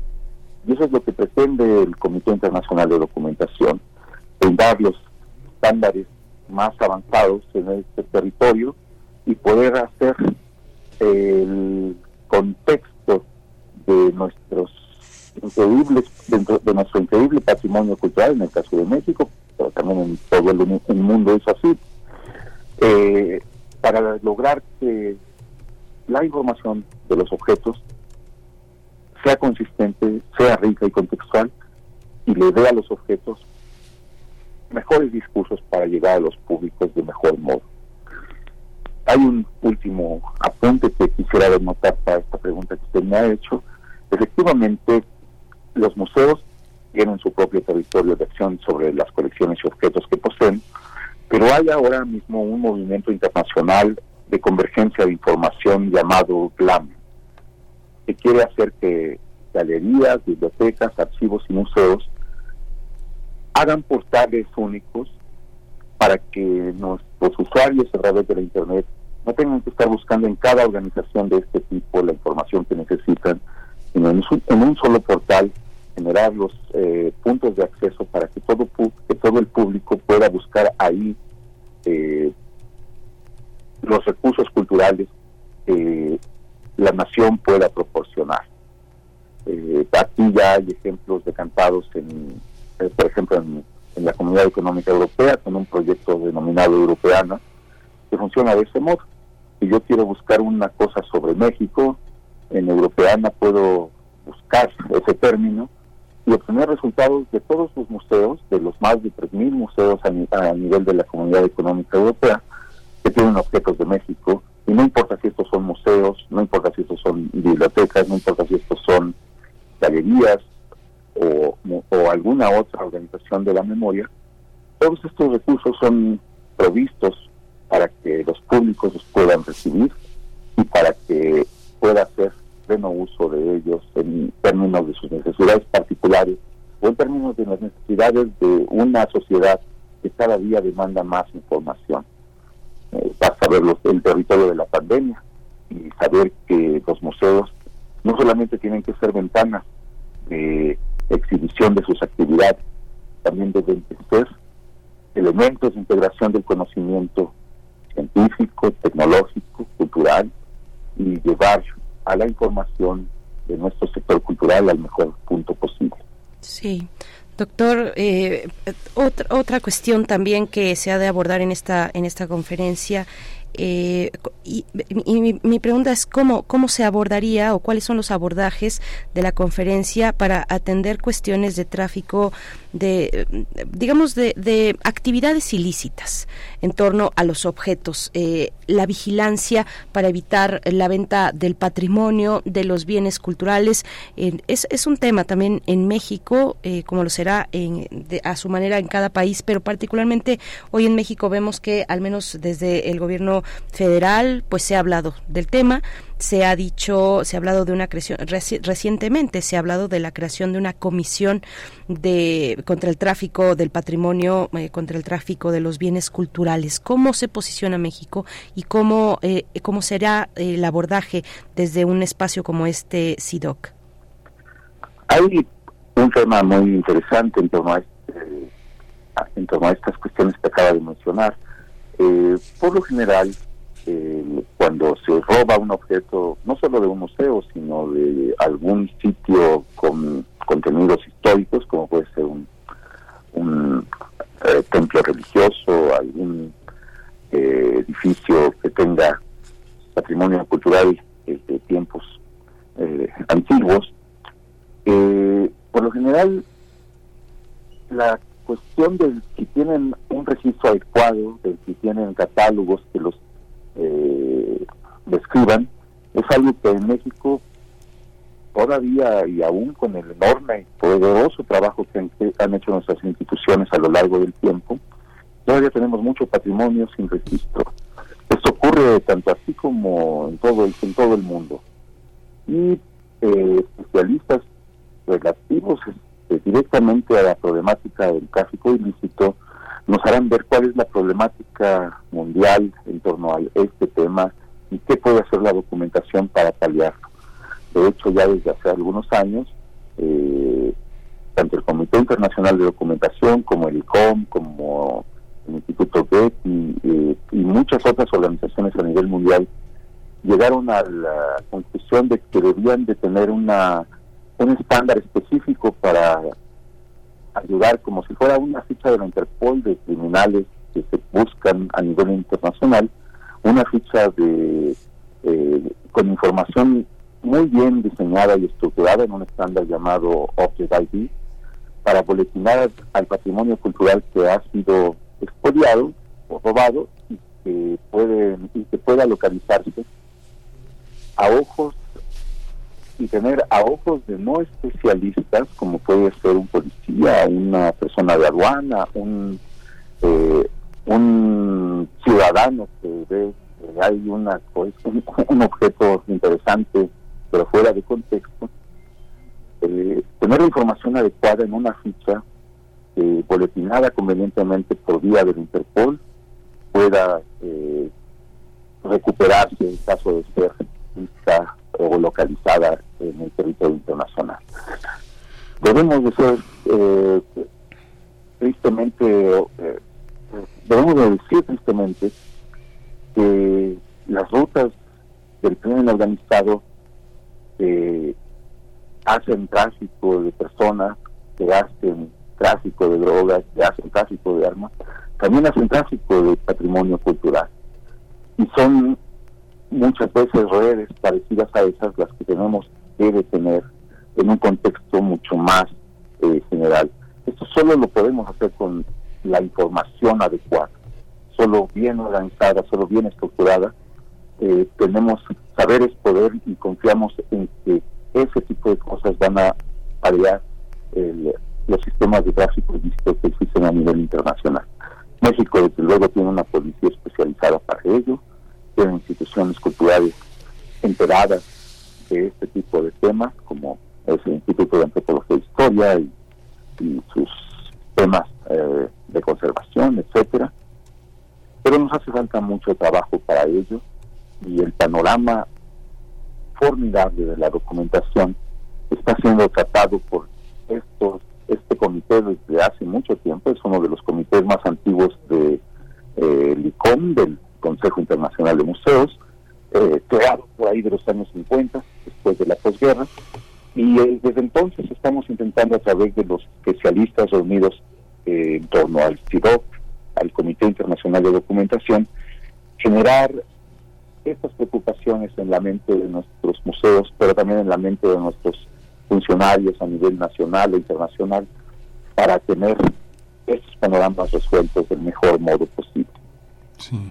Pues muchísimas gracias, doctor. Este mañana concluye este este encuentro, esta conferencia del Comité Internacional de Documentación. Hay que seguirla, estar atento a su memoria, eh, que me imagino se reunirá y pero quedará también en línea. Fronteras del Conocimiento, Museos, Documentación y Datos Enlazados.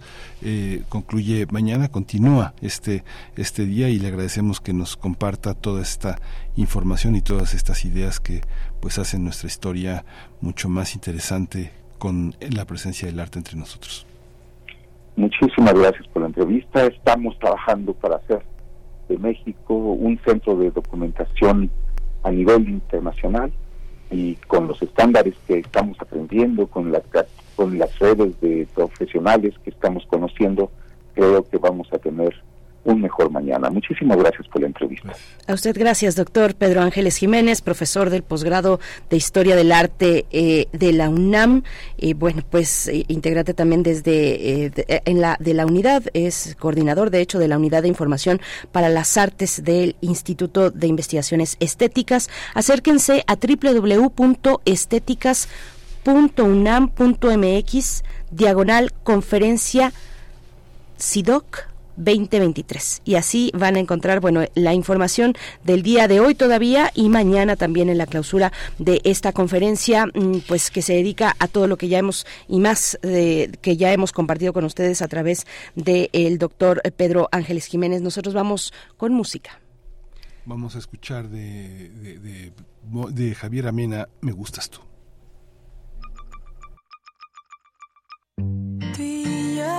Somos como pegamento. Tú te pegas a mí y yo me pego a ti. Si quieres, yo me mudo tu depa. Adopto un gato con el pelo largo. Estoy un poco nerviosa y me siento peligrosa. Las calles desembocan hacia ti. Tengo que admitir que a mí también me gustas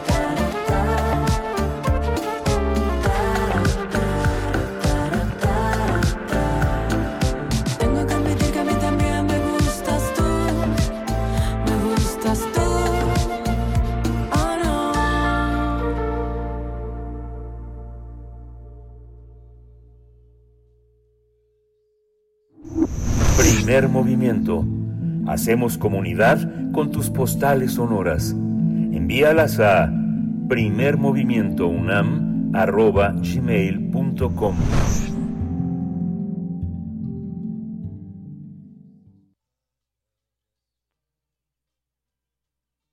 Nota del día. El pintor Saturnino Herrán y el poeta Ramón López Velarde se conocieron en Aguascalientes cuando eran jóvenes, pero en su vida adulta se reencontraron en la Ciudad de México, donde forjaron un lazo de amistad indestructible. En medio de la lucha armada en 1914-1915, la Ciudad de México quedó desolada a causa del desempleo y el desabasto. Incluso varios colegas de los artistas emigraron. Sin embargo, Saturnino Herrán y López Velarde permanecieron en la capital, donde convivieron literalmente hasta el último día del pintor. De hecho, se sabe que el poeta visitó diariamente durante cuatro años el estudio de Saturnino, donde hablaban por horas de lo que acontecía en su patria. Después de un arduo análisis literario sobre ambos artistas, la Fundación Cultural Saturnino Herrán AC presenta la obra de teatro Melodía de la Existencia, dramaturgia basada en los encuentros entre Ramón López Velarde y Saturnino Herrán. En esta puesta en escena, ambos artistas dialogan mientras se ilustra con la obra del pintor y se escuchan también las estrofas de Suave Patria, la obra, una de las obras maestras de López Velarde, muy a la manera del teatro griego. Los actores son profesionales egresados del Centro Universitario de Teatro de la UNAM, del CUT. Además, el coro está integrado por seis cantantes profesionales y tres niños. El libreto y la producción es de Saturnino Hernán Gudiño, mientras que la dirección de escena y la producción es de Luis Chapital. El público que se interese va a poder, va a poder ver esta obra en la sala Julián Carrillo el próximo 30 de septiembre. Bueno, pues vamos a conversar sobre esta puesta en escena basada en, como hemos dicho, en el encuentro entre López Velarde y Saturnino Herrán. Nos acompaña esta mañana Saturnino Herrán Gudiño, presidente de la Fundación Cultural Saturnino Herrán, autor de la dramaturgia y productor también de esta obra de teatro Melodía de la Existencia que se presenta ya en última función en Radio UNAM. Gracias por estar esta mañana, Saturnino Herrán Gudiño. Qué placer. Buenos días, bienvenido. Buenos días, Berenice. Encantado de entrevista. Muchas gracias. Eh, Saturnino, ¿cómo eh, la, la, la, ligazón entre poesía y filosofía es imprescindible? También entre poesía y pintura, también entre este, pintura y filosofía. Aquí se presenta una liga que une dos, eh, dos, dos almas, dos seres que fueron reales y que conversaron muchísimas horas. ¿Cómo hacer un imaginario de estas conversaciones y de esta relación entre la poesía y la pintura? Eh, Sí, bueno, es la relación entre eh, Ramón y Saturnino Herrán es una relación que viene desde su infancia en, en Aguascalientes, donde él entra también en, el, en este instituto de ciencias, donde también está eh, Saturnino, y ahí se conocen. Posteriormente se vuelven a ver en México, curiosamente se reúnen en la casa del general José González Sala, ahí se vuelven a encontrar, y es eh, donde conoce a Saturnino Rosario, que es la que va a ser su esposa. Tienen un encuentro fortuito y posteriormente Ramón eh, vuelve a, a, regresar también a través de la amistad con Pedro de Alba, el doctor Pedro de Alba, que vive en la misma calle donde tiene Saturnino su casa estudio. Ahí, en el momento en que sale para, para la diplomacia, Pedro de Alba, se, se reúnen en el estudio de Saturnino. Ahí tienen un encuentro muy profundo, una discusión que es de todos los días, es una reunión cotidiana en donde se preguntan cuestiones fundamentales sobre nuestra identidad, sobre qué somos, hacia dónde nos dirigimos. Como bien saben, bueno, pues es un periodo brutal, es el periodo más difícil que ha vivido el país. Ya cuenta el país con más de un millón de muertos en 1916, fecha en donde se lleva a cabo esta dramaturgia. Esta obra consiste, como se había mencionado anteriormente, en un espectáculo en donde se alternan el diálogo, la imagen y el coro en torno a preocupación compartida y confrontada que tenían Ramón y Saturnino ante la crisis social y política que vivía México. Desde 1914 Ramón ya había expresado qué clase de patria nos esperaba. Aquí Saturnino, con una gran intuición, fue comisionado intermitentemente de 1907 a 1910 por su virtuosismo para copiar los frescos que había en Teotihuacán, los murales de Teotihuacán.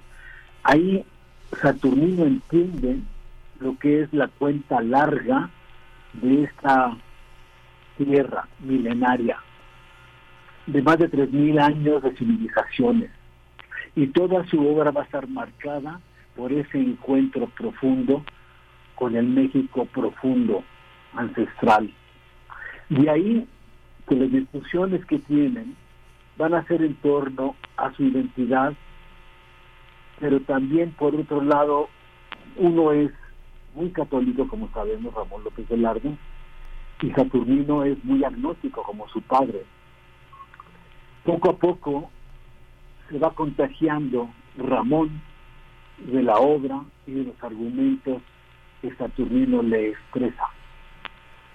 Lo que es muy interesante es que realmente hasta después de la muerte de Saturnino, Ramón empieza a tener este salto cuántico literario, eh, analítico, inteligente, sensible, mexicano esencialmente, en donde empieza a escribir Santas Mujeres, que es un ensayo que habla de los últimos momentos que presenció eh, con Saturnino en el hospital en vísperas de su fallecimiento. Después escribe durante un año la oración fúnebre, un poderoso texto construido, como digo yo, a lo largo de todo un año y pronunciado en el primer aniversario luctuoso de Saturnino, el 8 de octubre de 1919. Ahí no puede terminar de leerla, tiene que tomar el texto Pedro de Alba y después Ramón evoca toda la obra de Saturnino e inspirado en los cuadros empieza a escribir primero Novedad de la Patria y ahí empieza a desarrollar Suave Patria. Entonces, bueno, la obra está compuesta por esta discusión que tienen ellos en, este, en estos años, 1916, acompañada por un coro con algunos de las estrofas de Suave Patria.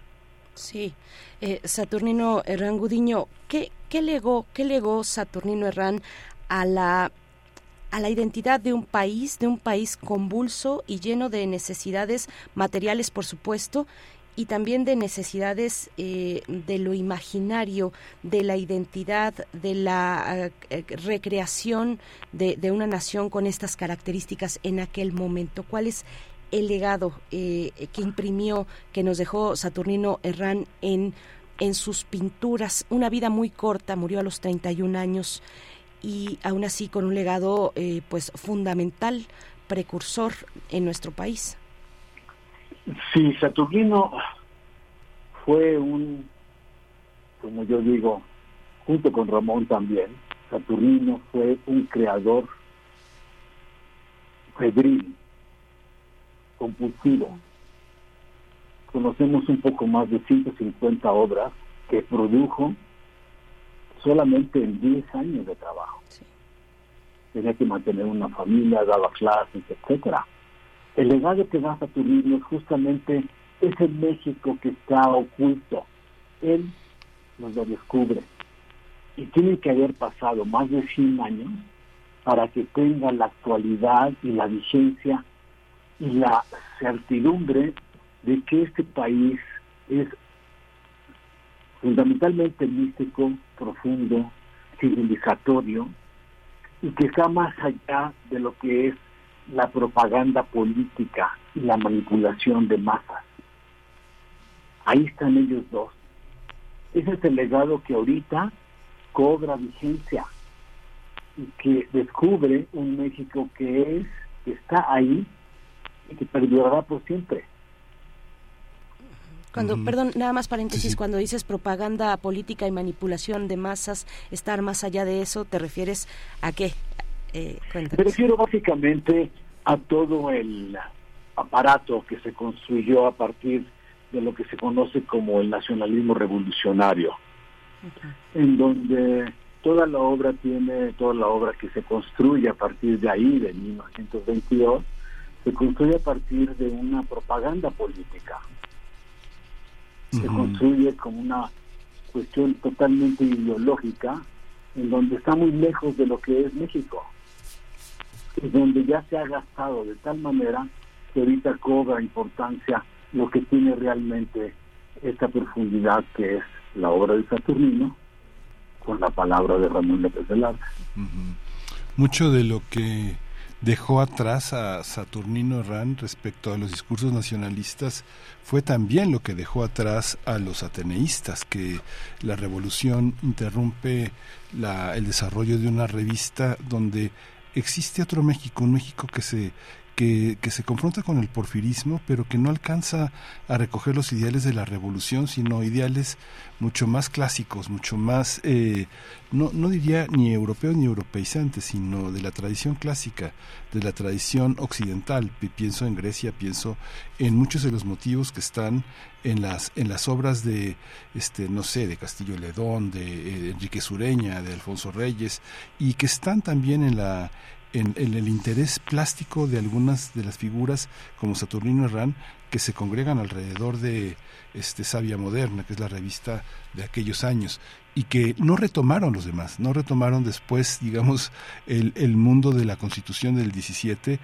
preocupados por integrar el mundo obrero, campesino y revolucionario indígena que daba la Revolución Mexicana, muchos de esos ideales sobrevivieron con contemporáneos, del que de alguna manera podría inscribirse también sin ningún sin ningún problema la obra de Saturnino Herrán, pero que quedaron rezagados, incluso vilipendiados como unos artistas que estaban en una torre de marfil.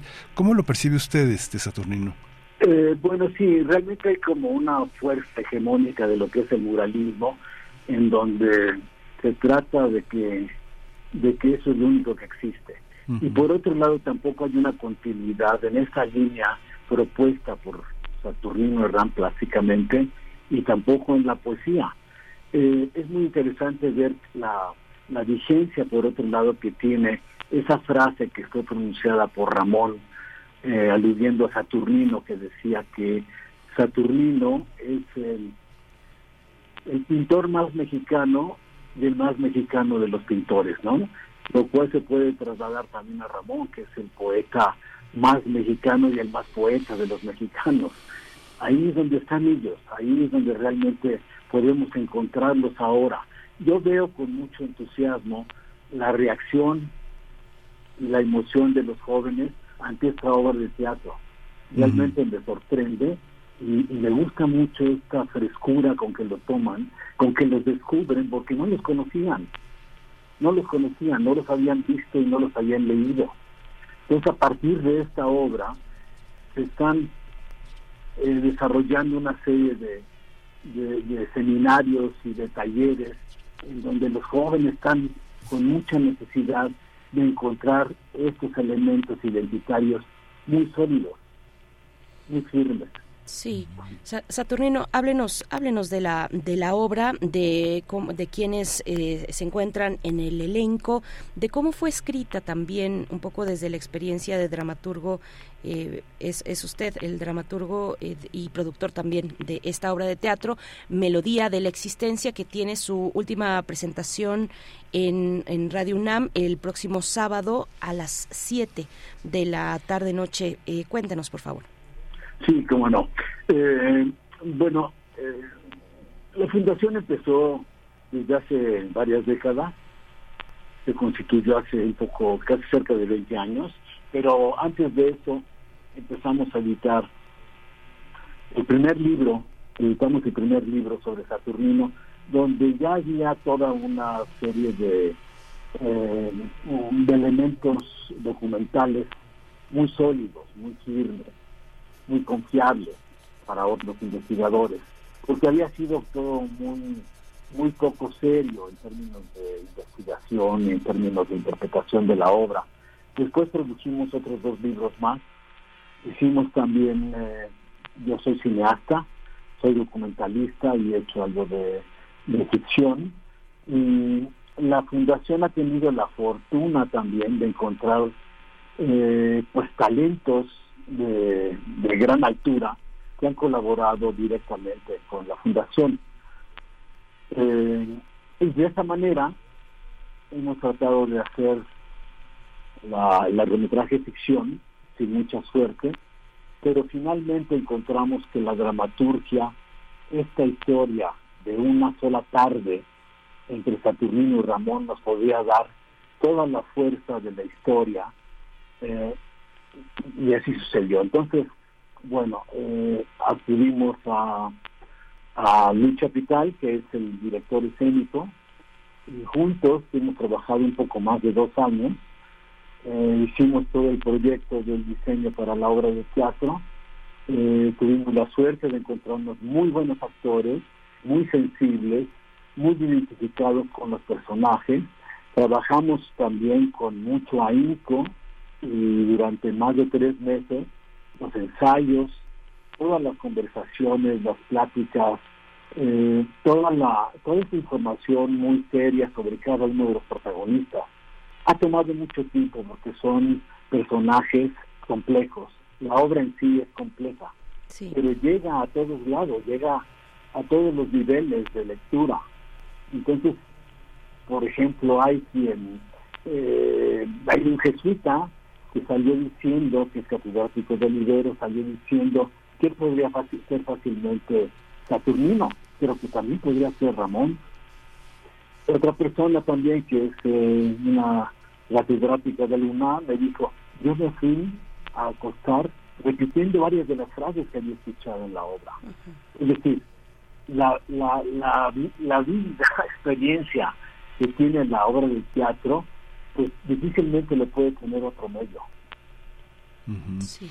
Y bueno, finalmente Saturnino, esta, esta labor también de la Fundación en 98, en, 90, en 1988 la Fundación, y bueno, no la Fundación, sino la obra de Saturnino Herrán tiene una, una carta de reconocimiento internacional al ser parte de, del patrimonio de la humanidad. Eh, es eh, la Fundación eh, la manera en la que tienen que sobrevivir el, el legado de nuestros artistas, cómo se vincula con eh, exposiciones, difusión de la obra, que pues una fundación sabemos que preserva, pero no puede hacerlo, no puede hacerlo todo. ¿Cómo ha, cómo ha sentido este, este trabajo? Esta obra es parte de este trabajo que de, enorme difusión y de propuesta artística sobre la obra, pero ¿qué sigue? Sí, bueno, eh, efectivamente en 1988, el último día del último diario oficial, digamos, de 88, fue decretada Patrimonio Artístico de la Nación, lo cual pues tiene sus grandes restricciones en cuanto a exhibición, en cuanto a manejo de la obra, en cuanto a difusión, etcétera.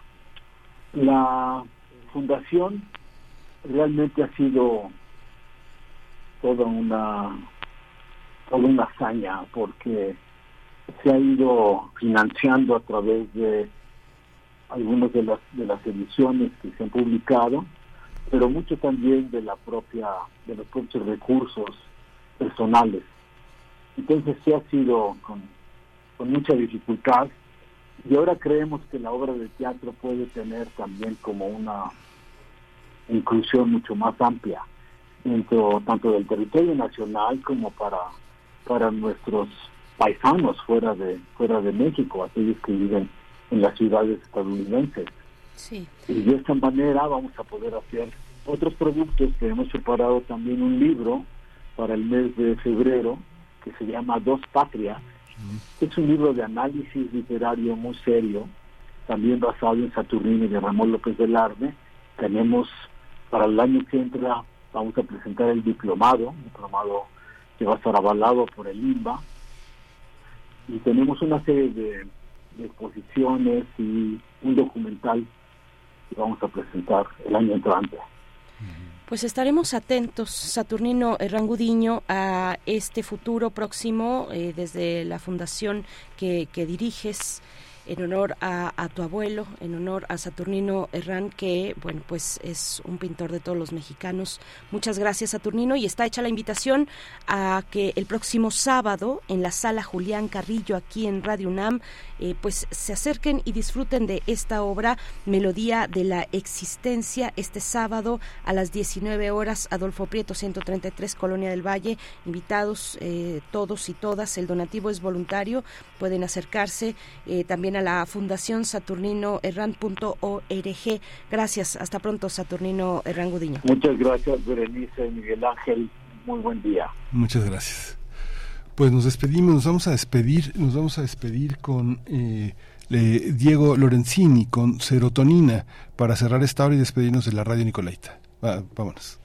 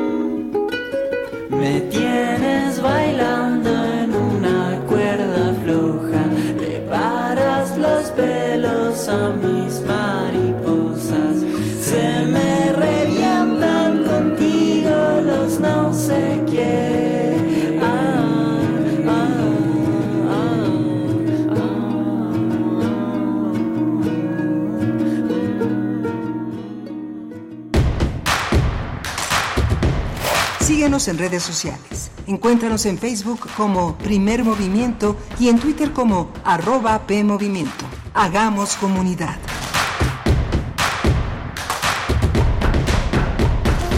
Joy Laville. El horizonte y la pintura. 100 años de su nacimiento. Firmaba sus cuadros como H.J. Laville. H.J. abreviaturas de Hélène Joy. Hélène Joy Laville Perrin fue una pintora y escultora inglesa nacionalizada mexicana. Se especializó en esculturas de bronce, serigrafía, óleo, pintura acrílica y grabados de agua fuerte.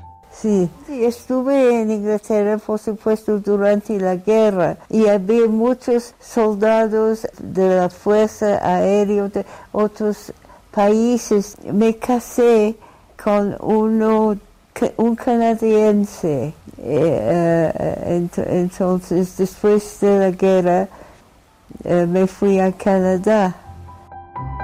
Joy Laville, 860 AM, Radio UNAM, Experiencia Sonora.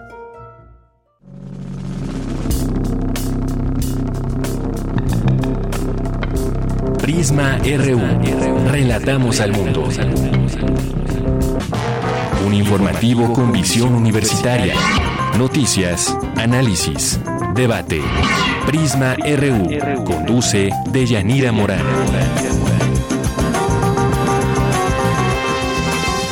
Te invitamos a escucharnos de lunes a viernes, de 1 a 3 de la tarde. 96.1 de FM. Radio UNAM. Experiencia sonora. En la vida cotidiana se reflejan las problemáticas sociales, con diferentes causas y consecuencias. Pensemos juntas y juntos las posibles soluciones. Vida cotidiana. Análisis de nuestro día a día. Viernes a las 16 horas, después del corte informativo. Si sucede a nuestro alrededor, es importante. Radio UNAM, Experiencia Sonora.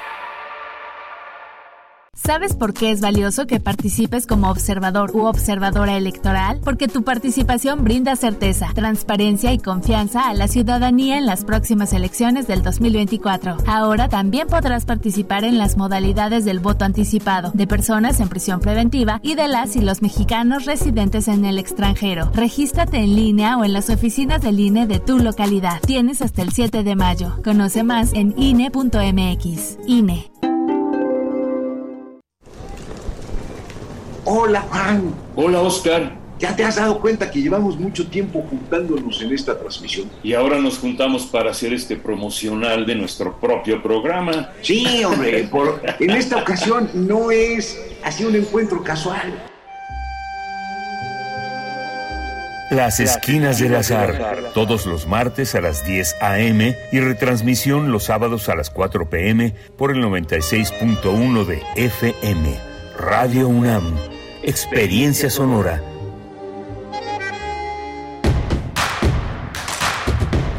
Encuentra la música de primer movimiento día a día en el Spotify de Radio UNAM y agréganos a tus favoritos.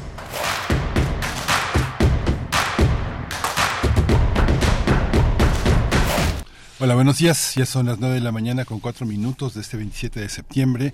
Estamos en primer movimiento en Radio UNAM, en Adolfo Prieto 133. Aquí es la sede de esta radio universitaria que hace comunidad con el conjunto que está eh, de escuchas que están en la wide web en radio.unam.mx siguiendo esa transmisión para quienes lo hacen en su en su radio en su radio con las ondas hercianas pues es 96.1 o el 860 de AM, las dos frecuencias enlazadas de 7 a 10 de la mañana, haciendo posible esta comunidad de esfuerzos. Está Rodrigo Aguilar en la producción ejecutiva, está Violeta Berber en la asistencia de producción, está hoy Crescencio Suárez en el control de la cabina y mi compañera Berenice Camacho al frente de la conducción. Querida Berenice, buenos días. Miguel Ángel Quemain, buenos días. Así es, estamos de vuelta, iniciando esta tercera hora de transmisión en esta mañana de miércoles. Queremos también mm, compartir con ustedes las eh, personas ganadoras, los nombres de las personas que se llevaron su pase doble para el festival Sinergia, Festival de Radios Universitarias, que tendrá lugar el próximo 7 de octubre en el Centro Nacional de las Artes,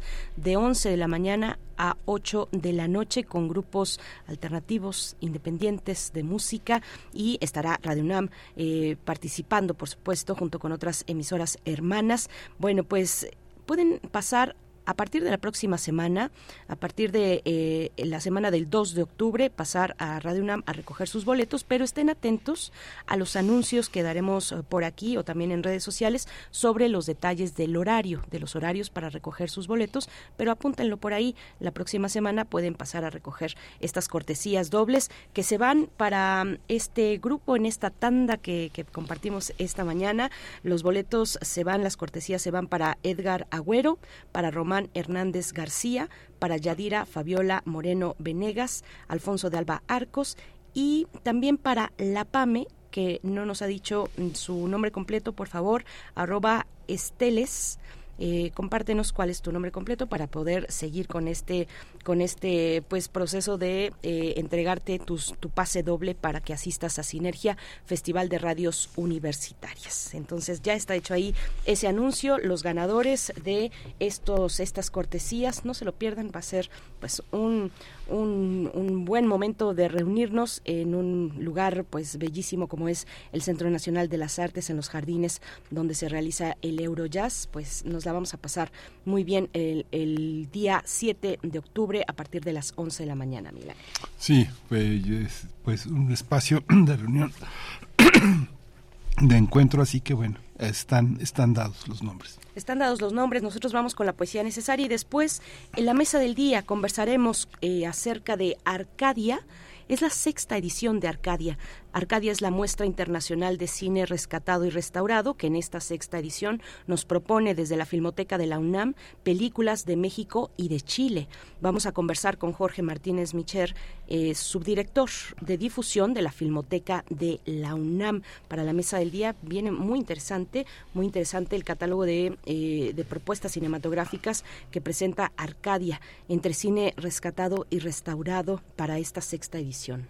Sí, va a ser una, un, un trabajo un trabajo fundamental. Muchos, muchas de las personas que conocen este patrimonio van a poder disfrutar eh, muchísimo este, este cine que forma parte pues de toda una educación sentimental de una historia del cine mexicano, al mismo tiempo de la crítica, de la actuación, de la dirección y también de las tecnologías que hicieron posible ese momento y que ahora en otro, en otro sentido son restauradas y devueltas a la, a la vida, que es una posibilidad de que circulen no solo en nuestro país, sino en, todo, en, todo, en todo el orbe interesado en el cine. Por supuesto. Bueno, quédense a los detalles en la mesa del día. Vamos a cerrar con la participación del doctor Plinio Sosa, porque hoy es miércoles y él eh, nos comparte una manera de acercarnos a la química, la sífilis, el compuesto 606 y la bala inteligente. Así titula su participación el doctor Plinio Sosa, académico de la Facultad de Química, divulgador científico que estará con nosotros en el crisol de la química aquí en primer movimiento. Quédense con nosotros, nueve con ocho minutos. Vamos con la poesía. Es hora de Poesía Necesaria. Pues hoy la propuesta es de T.S. Eliot, dramaturgo, crítico literario, bueno, cumbre, cumbre de la poesía, eh, de, la poesía en habla inglesa, por, bueno, también Nobel de Literatura de, en, en, el 48. Se conmemoró el día de ayer su natalicio. Él nació en Missouri un 26 de septiembre y vamos a compartir, les voy a compartir una, un, un poema de T.S. Eliot que se titula El primer coro de la roca ahora que ya llegó el otoño, eh, para acompañar el, el, inicio de este proceso, de este ciclo. Es una versión de Jorge Luis Borges, la que yo les voy a compartir, del el poema El primer coro de la roca. La música es de Cisne Elocuente, es una banda de... inició en 2014, es una banda bonaure, bonaurense, eh, que bueno es una banda originaria de Buenos Aires que explora la herencia del jazz rock porteño de los años 80 por ahí para quienes les gusta eh, el estilo de Spinetta de Charlie García bueno pues acá es eh, con esta banda Cisne Elocuente una, una manera pues bien lograda de homenajear ese, ese rock porteño de los años 80. Vamos con la poesía de T.S. Eliot, el primer coro de la roca. Se cierne el águila en la cumbre del cielo, el cazador y la jauría cumplen su ciclo, su círculo. Oh revolución incesante de configuradas estrellas, oh perpetuo recurso de estaciones determinadas, Oh mundo del estío y del otoño, de muerte y nacimiento, el infinito ciclo de las ideas y de los actos, infinita invención, experimento infinito, trae conocimiento de la movilidad, pero no de la quietud, conocimiento del habla, pero no del silencio, conocimiento de las palabras e ignorancia de la palabra. Todo nuestro conocimiento nos acerca a nuestra ignorancia, Toda nuestra ignorancia nos acerca a la muerte, pero la cercanía de la muerte no nos acerca a Dios. ¿Dónde está la vida que hemos perdido en vivir? ¿Dónde está la sabiduría que hemos perdido en conocimiento? ¿Dónde está el conocimiento que hemos perdido en información? Los ciclos celestiales en veinte siglos nos apartan de Dios y nos aproximan al polvo.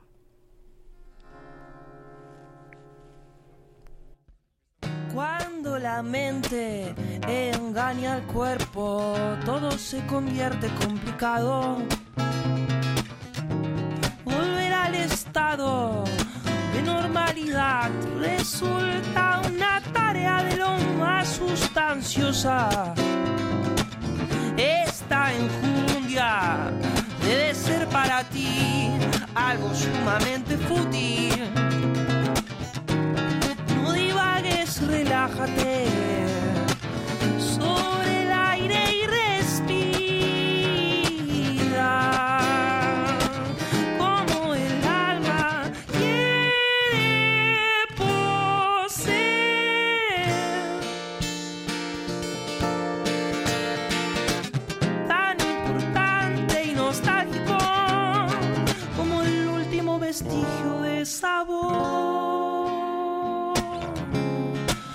algo terminado.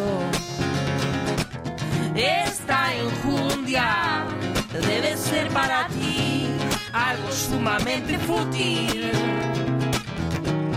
No divagues, relájate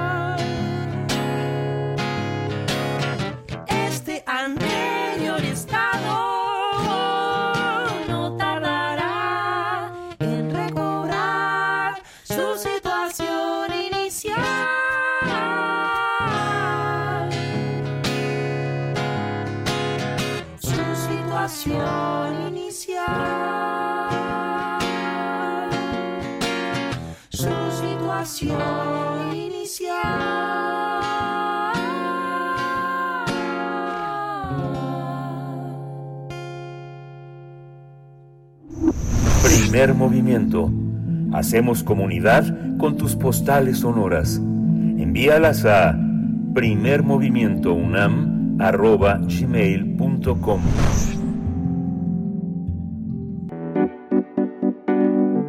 La mesa del día. Del 29 de septiembre al 1 de octubre se va a realizar la sexta edición de Arcadia, muestra internacional de cine rescatado y restaurado, que este año está dedicada a los 50 años del golpe de Estado en Chile. Además, entre los materiales, eh, los materiales fílmicos que serán presentados durante Arcadia se encuentran dos de las tres versiones de la película La Mujer del Puerto. Se trata de la versión realizada en 1934 por Arcady, a- Arcady Beutler y Rafael J. Sevilla, protagonizada por Andrea Palma y Domingo Soler, así como la versión realizada en 1991 por Arturo Ripstein, con las actuaciones de Evangelina Sosa, Alejandro Parodi, Damián Alcázar, Patricia Reyes Espíndola y Alonso Echanove. Ambos filmes serán presentados en su versión restaurada. Otro programa que conforma las actividades de la sexta edición de Arcadia es el dedicado al cine y la plástica, que va a reunir ocho cortometrajes que se produjeron, se resguardaron y se restauraron por la Filmoteca de la UNAM. Para el sábado 30 se realizará la exhibición de los trabajos seleccionados de Queer, Memoria, Identidad y Disidencia, práctica experimental y concurso internacional de cortometraje. Todas las actividades de Arcadia, muestra internacional de cine rescatado y restaurado, se van a realizar en las salas Julio Bracho, José Revueltas, y Carlos Monsiváis del Centro Cultural Universitario. La entrada va a ser gratuita y bueno, hay, hay que llegar a tiempo para temprano para eh, la entrada es hasta completar el foro. Por supuesto, y bueno, se pueden consultar los horarios y las fechas en la página de arcadia.filmoteca.unam.mx. Nosotros vamos a conversar sobre la sexta edición de Arcadia, muestra internacional de cine rescatado y restaurado, que exhibirá materiales provenientes de la Cineteca Nacional de Chile, que incluyen, bueno, pues una entrevista a Salvador Allende realizada por Notimex. Nos acompaña esta mañana para hablar al respecto Jorge Martínez Micher, subdirector de, difusión de la Filmoteca de la UNAM eh, y a quien saludamos esta mañana con mucho gusto, Jorge Martínez. Bienvenido a Primer Movimiento. Buenos días. Hola, buenos días, queridos Berenice y Miguel Ángel, ¿cómo están? Pues muy bien, muy contentos de conversar contigo sobre este, sobre este, sobre esta muestra que el, el cine restaurado siempre ofrece nuevas posibilidades de mirada tanto para el público en general como para los estudiantes. Ya, ya hicimos un panorama breve, pero cuéntanos tú cómo se ha vivido desde dentro esta aventura y cómo, cómo, se, cómo han llegado hasta, hasta esta, esta, esta estreno del 29. Pues, eh, bueno, como ustedes saben, la Filmoteca de Luna es el archivo de cine más importante del país y de los más importantes en Latinoamérica y es un es una institución que no deja de trabajar, ¿no? Eh, durante los todo el, todo el año estamos eh, conservando, estamos preservando y estamos rescatando películas, películas y cualquier material que tenga que ver con la cinematografía mexicana, ¿no? Eh, pero necesitábamos nosotros en Filmoteca de un espacio en el que pudiéramos eh, pues presumir todo lo que tenemos en, en el acervo. Eh, siempre que, que hablamos o que hablo yo de la Filmoteca, eh, hay una cierta confusión porque eh, el público piensa que todas las películas que tenemos en el acervo, que son muchísimas, podemos exhibirlas y no es así, ¿no? Eh, tenemos nosotros algunos derechos de, de preservación y de conservación, pero no de exhibición. Entonces, esta, este esfuerzo que hacemos desde la Filmoteca, pues sirve un poco como para presumir lo que, lo que hacemos eh, internamente en la Filmoteca y también para crear alianzas con algunas otras instituciones, como ustedes bien lo decían. Eh, este año tenemos digamos, nuestro bloque programático se divide en seis grandes bloques y primero es el, como bien lo decían, el, el aniversario del, del, 50, el 50 aniversario del golpe de Estado en Chile con eh, material de la Cineteca chilena, de la Cineteca Nacional de Chile, que nos prestaron el material, eh, con una película que se llama Chile, el gran desafío, y el zapato chino. Me voy a ir un poco como rápido con la programación porque si no me clavaría aquí y estaríamos dos horas Sí. y, y no, no tiene caso para que la gente también lo vaya a, ir a ver a la sala. Después eh, tenemos un segundo bloque con, con el bloque de archivo vivo cine plástica, que son ocho cortometrajes producidos y resguardados por la Filmoteca de la UNAM, que lo restauramos gracias al apoyo que tenemos siempre permanente de la Academia Mexicana de Artes y Ciencias Cinematográficas. Y estos cortos están dedicados a grandes artistas mexicanos como Helen Escobedo, David Alfaro Siqueiros, Frida Kahlo, Rufino Tamayo, Vicente Rojo, José Luis Cuevas y Leopoldo Méndez. Y también en este programa vamos a incluir un largometraje en el que se honra la figura de Juan O'Gorman, titulado Como una pintura nos iremos borrando. Este, este trabajo lo tenemos ya en la sección de cine en línea permanente en la página de la Filmoteca, pero ahora lo vamos a presentar en su versión restaurada. El tercer bloque es también eh, conmemorando el 50 aniversario del golpe de Chile, pero con material de la Filmoteca. Ustedes deben saber orgullosamente que la, la Filmoteca guarda material, como bien lo decía Berenice en el inicio de la entrevista, eh, guarda material muy importante de, de este suceso histórico que ha permeado pues todas las instituciones eh, culturales y sociales, no solo del UNAM, sino del mundo y de México. ¿no? Y vamos a presentar eh, algunos materiales del, del acervo de la Filmoteca, como el Diálogo de América, que es un registro de la reunión de la Casa Presidencial de, de Salvador Allende y Fidel Castro.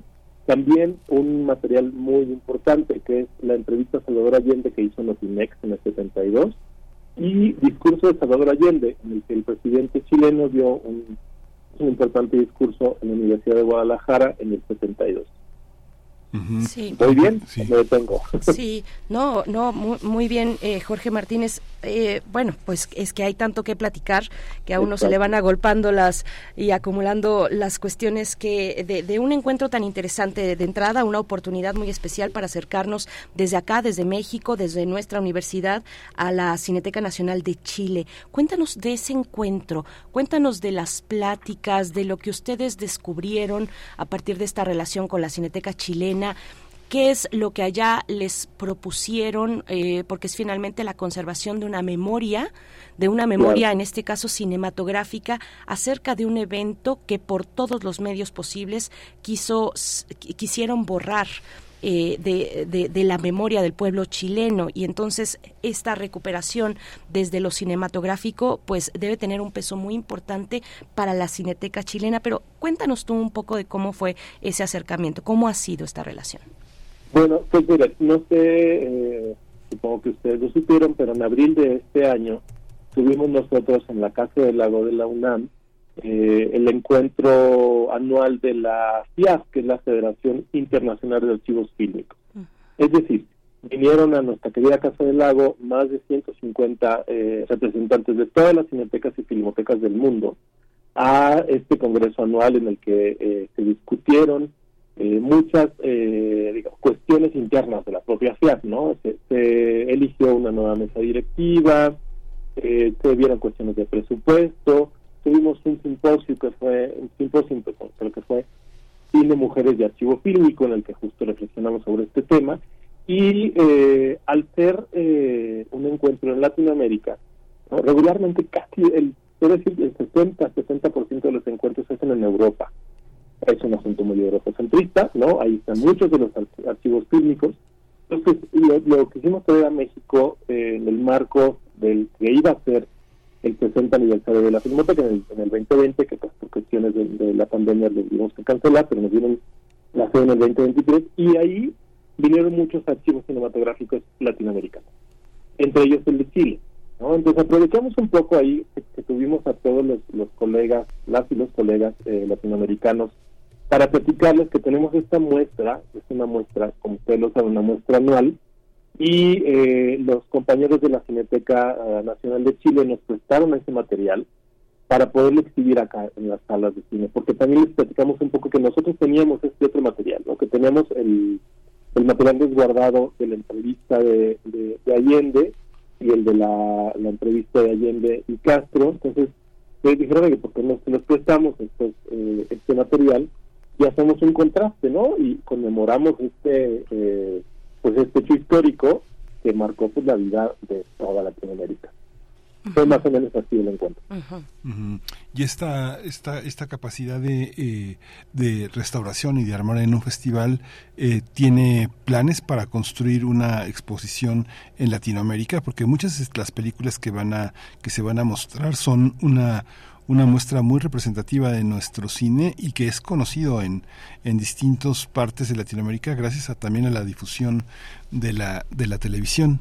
¿Cómo, eh, cómo, ¿Cómo se ha pensado el alcance de este trabajo? En un inicio, eh, lo que queremos es que la, la, la gente vaya a nuestras salas, a las tres salas de cine que tenemos en el Centro Cultural Universitario, que son unas salas de cine que, que programa directamente la Filmoteca junto con el cinematógrafo del Chopo. ¿no? Ese es un primer esfuerzo.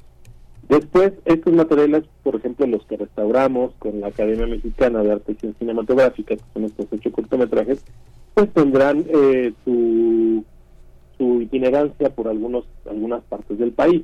Eh, les pongo un ejemplo. Eh, en agosto del año, de la, el agosto de este año, no, no fue el pasado, fue de este año, eh, tuvimos nosotros una presencia muy importante en el Festival de Cine de Locarno con más de 30 películas, de las cuales 20 eran de nuestro acervo y otros de, de acervos eh, hermanos, como la Cineteca, como en Fundación Televisa y demás.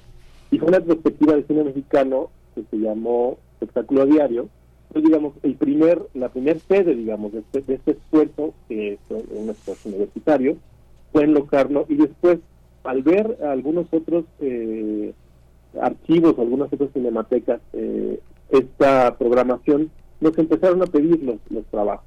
Ya está empezando a generar esta gira, no con todas las películas, porque insisto, no de todas tenemos derechos, pero las que tenemos derechos, a las que podemos gestionar derechos, están itinerando ya en algunos otros países, por ejemplo, de Suiza, en breve se irán a Argentina, en algún momento se irán a la Cineteca de la Universidad de Guadalajara y eventualmente los tendremos en las salas. Primero, el esfuerzo primero es tenerlos aquí en las salas, que la gente vaya a las salas, volver a tener el público que teníamos en, las salas que nos ha costado un poquitín de trabajo eh, recobrarlo después de la pandemia.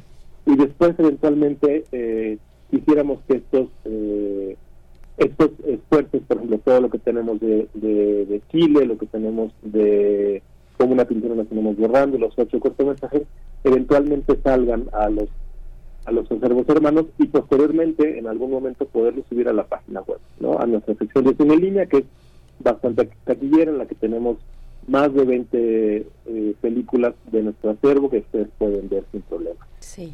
Jorge, bueno, la verdad es que sí, no me quiero quedar con la duda de si entre esas películas de las cuales la Filmoteca no tiene eh, el derecho de exhibición, pues hay alguna que que, que pues que, que, que cabría en un en una selección como esta que realizan para Arca- Ar- Arcadia en su sexta eh, edición. Eso lo dejo ahí eh, para lo que nos quieras comentar, pero sobre todo lo que te quiero preguntar es eh, cuál es el hilo conductor de lo que toca a los materiales mexicanos. El, el- el material chileno, pues es el motivo es muy claro y son los 50 años del golpe de Estado. ¿Cómo, cómo diseñaron, cuál fue la selección, eh, los criterios, ese hilo conductor temático para el material mexicano? Me, me parece muy atinada tu pregunta, mi querida Berenice, porque eh, el hilo conductor de este año es un, hilo muy híbrido. Eh, te pongo un ejemplo. La primera edición de Arcadia fue en el 2018, ¿no? Eh, como les decía yo, eh, hemos tenido ya seis ediciones ininterrumpidas. Es importante que lo sepamos, pese a que tuvimos pandemia, no nos detuvimos, tuvimos Arcadia en línea. En el 2021 empezamos a tener Arcadia ya con público en las salas y demás. Y el primer eh, Arcadia eh, fue en la conmemoración del, de los 50 años de Tlatelolco el- y de los movimientos del 68. Entonces, todo el material que tuvimos este año, ese año, perdón, o al menos un 90% fue sobre ese sobre esa temática, ¿no? Y fue pues muy conmemorativo. Este año, eh, la- la- digamos, como el eje temático que tienen los, los el material mexicano sobre todo, son pues los los por decir que los cinco son como cinco ejes temáticos que, que tenemos que fue primero el de Chile luego el de cine y plástica después el de ella no no terminé de platicar los otros tres ejes temáticos al inicio de la conversación que también tendremos esta versión de la mujer del puerto de esta película icónica con eh, con Andrea Palma que de hecho Andrea es la que le da eh, Andrea Palma es la que le da imagen al cartel de este año ¿no? Y después también tendremos la versión realizada por Arthur Ripson en el 91. Eh, y también tenemos eh, una, un programa de, bueno, le- una colaboración que tenemos con el Festival Doc MX y con la Cátedra Bergman de Cine y Teatro, porque eh, cada año nosotros hacemos una convocatoria, que es una práctica experimental, de eh, que nosotros le damos a- al público eh, parte de nuestro material de acervo para que este público lo reinterprete o haga una un trabajo experimental con esta con esta este, este material. Han sido varias temáticas no y este año la temática fue lo queer. Queer memoria identidad y disidencia. Eh, vamos a exhibir estos trabajos en, en las salas de cine del, del centro cultural eh, para que, o sea, lo que hicieron fue, hi- hi- hicimos una convocatoria, se inscribieron más de 40 trabajos, no pudimos eh, tenerlos todos al final, se hizo una, una preselección, una selección de 10, 11 trabajos, y eh, ellos hicieron una, una, una práctica que se va a, y los trabajos, digamos, se van a proyectar el próximo sábado dentro de Arcadia en la sala eh, revuelta de- del Centro Cultural. Entonces, digamos, es una curaduría un poco híbrida siempre, ayer también me entrevistaban algunos otros eh, compañeros y yo lo que decía es que es muy importante que todo lo que lo que entre a Arcadia debe de ser rescatado y restaurado. Punto. Eso es como la curaduría básica, ¿no? De ahí partimos. Eh, nos preguntan, por ejemplo, ¿por qué no vamos a tener la película, de, la tercera versión de La Mujer del Puerto, que es la de la de Milagros Muriel, porque no, no la hemos restaurado ni rescatado. Entonces, al no estar restaurada rescatada, por mucho que sea eh, película icónica del cine mexicano, etcétera, etcétera, pues no entra en la categoría de rescatado y restaurado. Entonces, digamos, el primer filtro es algo que sea rescatado o restaurado de la filmoteca o de algún archivo hermano, y de ahí se va el resto de la temática. Sí, también hay una hay un, hay un, hay un tema también que finalmente este acervo se incorpora también tiene la posibilidad de incorporarse a los a los a los planes de la de la ENAC forma parte de este de este diálogo que permite a muchos egresados eh, y este trabajar en, en materia de elaboración de trabajos de investigación de tesis. Hay ya propuestas al respecto hay interés En, bueno, nosotros tenemos una colaboración muy, muy, muy cercana con, con, con la ENAR, digo, son nuestros vecinos. Eh, con ellos hacemos, por ejemplo, el, el co- coorganizamos el premio José Rovirosa, que es el premio de, de documental. Eh, la, la ahora directora, la maestra Ángeles Castro, eh, tiene una un lugar, digamos, permanente en nuestro consejo asesor y eh, nosotros tenemos una, pues, como muy, muy cercana relación con la gente del ENAC. Eh, sobre Arcadia en particular, bueno, algunos de los, como les decía yo, algunos de los eh, de los trabajos que se van a presentar en la en uno de los bloques temáticos, que es la edición y plástica, muchos de ellos son egresados del, de lo que era entonces CUEC, ahora es ENAC, pues digamos, se viene un poco la relación por ahí. Eh, creemos que, que los, los, los alumnos de la ENAC son, junto con los alumnos de, la Facultad de Ciencias Políticas que que tenemos enfrente, algunos alumnos de institutos y de humanidades, pues en este público nato, ¿no? Interesados en la historia, interesados en el rescate y restauración de cine. Entonces, esperemos que los alumnos de la ENAC, interesados sobre todo en el cine de archivo, ¿no? Que es como lo, lo que nosotros eh, promovemos, vayan y eventualmente, bueno, eh, la gente de la ENAC sabe que acá está el acervo y que cuando lo necesiten pueden acudir a nuestro centro de documentación, o que a las bóvedas o, o resguardar su material cinematográfico con nosotros. Sí, eh, Jorge, me voy a regresar un poco a lo que com- comentaba sobre eh, esta parte dedicada a, eh, a lo queer, al cine queer, memoria, identidad y disidencia, práctica experimental eh, y este concurso internacional de cortometraje. De cortometraje. Cuéntanos de, de, de esta muestra, de qué, qué vamos a encontrar en esa sección de lo queer. Eh, cumple también con estos parámetros de ser restaurado y rescatado, material restaurado y rescatado. ¿Cómo, cómo, cómo se acerca Arcadia a ese territorio que tiene muestras en el cine eh, mexicano, en el cine nacional?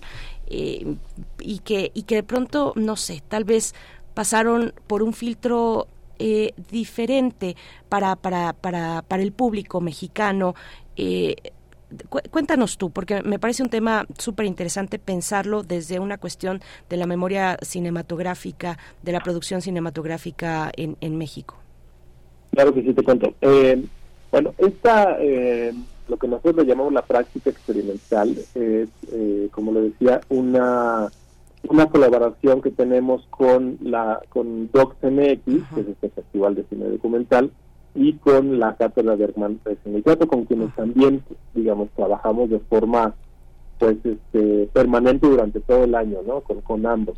Eh, esta práctica eh, digamos, como la primer, el primer acercamiento también fue en Arcadio del 2018. También hubo eh, alumnos o hubo gente interesada en material de acervo que les dimos algunos algunos de los materiales que, que, tuvimos en, o que tenemos en el acervo o que presentamos, por ejemplo, con eh, Roces del Grito, no Eh, algunos otros materiales conmemorativos del derechos de los cuales teníamos derechos, eh, para que ellos reinterpretaran eh, este hecho histórico a través del cine y a través de, eh, de esta práctica experimental. Fue muy, muy, muy exitoso, tan exitoso que lo hemos estado repitiendo el resto de las ediciones de Arcadia, excepto en el 2020, si no me recuerdo, que pues, bueno, la- la- por una cuestión que ustedes saben no se pudo hacer de forma presencial, pero ca- como cada año el, cada año cambia, digamos, el tema, eh, primero fue el 68, después fue, si mal no recuerdo, el año pasado fue la periferia, y este año decidimos darle mucho peso a los quiz, porque es un tema, pues, que está, es un tema de coyuntura en estos momentos. Hay mucho cine que, se hace con esta temática de la eh, diversidad, diversidad sexual, diversidad de género, eh, el asunto LGBT y Q+, ¿no? Entonces, eh, de ahí eh, fue, fue eh, como muy cuando la gente de la Berman, cuando mi querida Mariana Ganda nos dijo, oigan, pues en, un en unas reuniones que tenemos periódicas con la con, con la Berman y con DocsMX y la Filmoteca, nos dijo, eh, oigan, pues este año la práctica experimental queremos hacerlo sobre lo quiz, ¿no? Y la verdad fue muy interesante para la Filmoteca empezar a buscar eh, material que tuviera que ver con lo quiz en un material de acervo, porque pues no, digamos, así con ese con ese nombre como tal, pues no se tenía. Entonces les empezamos a dar a los a, a- los a los alumnos material de, eh, de muchísimas películas co- como eh, La Mancha de Sangre, si mal no recuerdo, eh, y algunas otras más que se me fueron ahorita los títulos, y ellos reinterpretaron, digamos, eh, hicieron un mini tráiler de un minutito en el que nosotros les dimos todo el material de la filmoteca y ellos interpretaron, hicieron un tráiler para, eh, para entrar a esta a esta convocatoria. Y cuando entraron estas 10 personas fueron guiados nada más y nada menos que por Jimena Cueva. que, Bueno, pues eh, Jimena Cueva es una gran ci- cineasta, digo, no, no tengo que decir todo, todo lo que ha hecho ella. Y les fue guiando poco a poco en esta como interpretación del, del, del material de acervo con la temática eh, queer. Tenemos un, un trabajo, le, le tengo muy, muy presente eh, este, un trabajo de, que se llama Sirena Trans, o sea, imagínense, o sea, como toca muchísimos temas de diversidad, entonces todas estas, estas personas que están, que estuvieron interesados en el taller, estuvieron con el taller con Jimena Cuevas y e hicieron un trabajo propio a partir de esta reinterpretación de- del acervo que se va a presentar este este sábado. Y la verdad yo bueno por varios trabajos no lo, lo vamos a tener este el 30 de septiembre en la revuelta y van a presentar casi todos los, eh, los, directores y los trabajos los van a presentar ahí en las salas. Eh, el trabajo con, con Jimena Cobas fue eh, virtual. Hicimos abrir este espacio a gente que no fuera de Ciudad de México y tuvieron talleres virtuales. Entonces eh, también fue muy importante no para que lo digo porque a lo mejor no todos ellos van a poder presentar sus trabajos, hasta que no viven en Ciudad de México, pero al menos la mayoría estarán presentes. Es un, es un digamos, entra en la categoría de rescatado porque es material de, de nuestro que fue rescatado y que fue reinterpretado por los alumnos. Claro, sí, bueno, ahí me quedé pensando, bueno, hay hay hay trabajo de ya nos nos contabas, perdón, nada más como paréntesis de el trabajo de Arturo Ripstein que que, que, está en esta eh, versión de La mujer del puerto y también eh, la cuestión es que debe ser cine rescatado y restaurado, pero eh, El lugar sin límites también de Arturo Ripstein cuando se habla de eh, pues temáticas de, de- de esa exploración de lo queer, bueno, también está eh, dentro de dentro de ese catálogo mexicano, Miguel Ángel. claro, no, no, el- sí. la, la Manuela es un personaje Exacto. Histórico. Sí, sí. Esta, este, este, este tema de los remakes de la, del, del cine mexicano también es una, como, como comentamos ahora, incluir a Ripstein forma parte de ese, pues de esa aventura. Pero también, ¿cómo, cómo recibieron los materiales de la Cineteca chilena? Es muy contrastante, este, las evidencias que tiene el pueblo chileno del sufrimiento que han pasado y los contrastes de una sociedad que este parece no solo parece desmemoriada en muchos sentidos, sino adversa al, al, movimiento de izquierda de su momento. Veía este eh, justamente el domingo pasado se hizo un trabajo especial en la jornada muy interesante son sobre la elaboración de la trilogía que hizo Patricio Guzmán, que es fascinante. Muchos de los materiales, algunos de los camarógrafos de ese tiempo, pues los conservan personalmente, no están en la cineteca, es algo, es algo que es un desafío que estará para, para el futuro.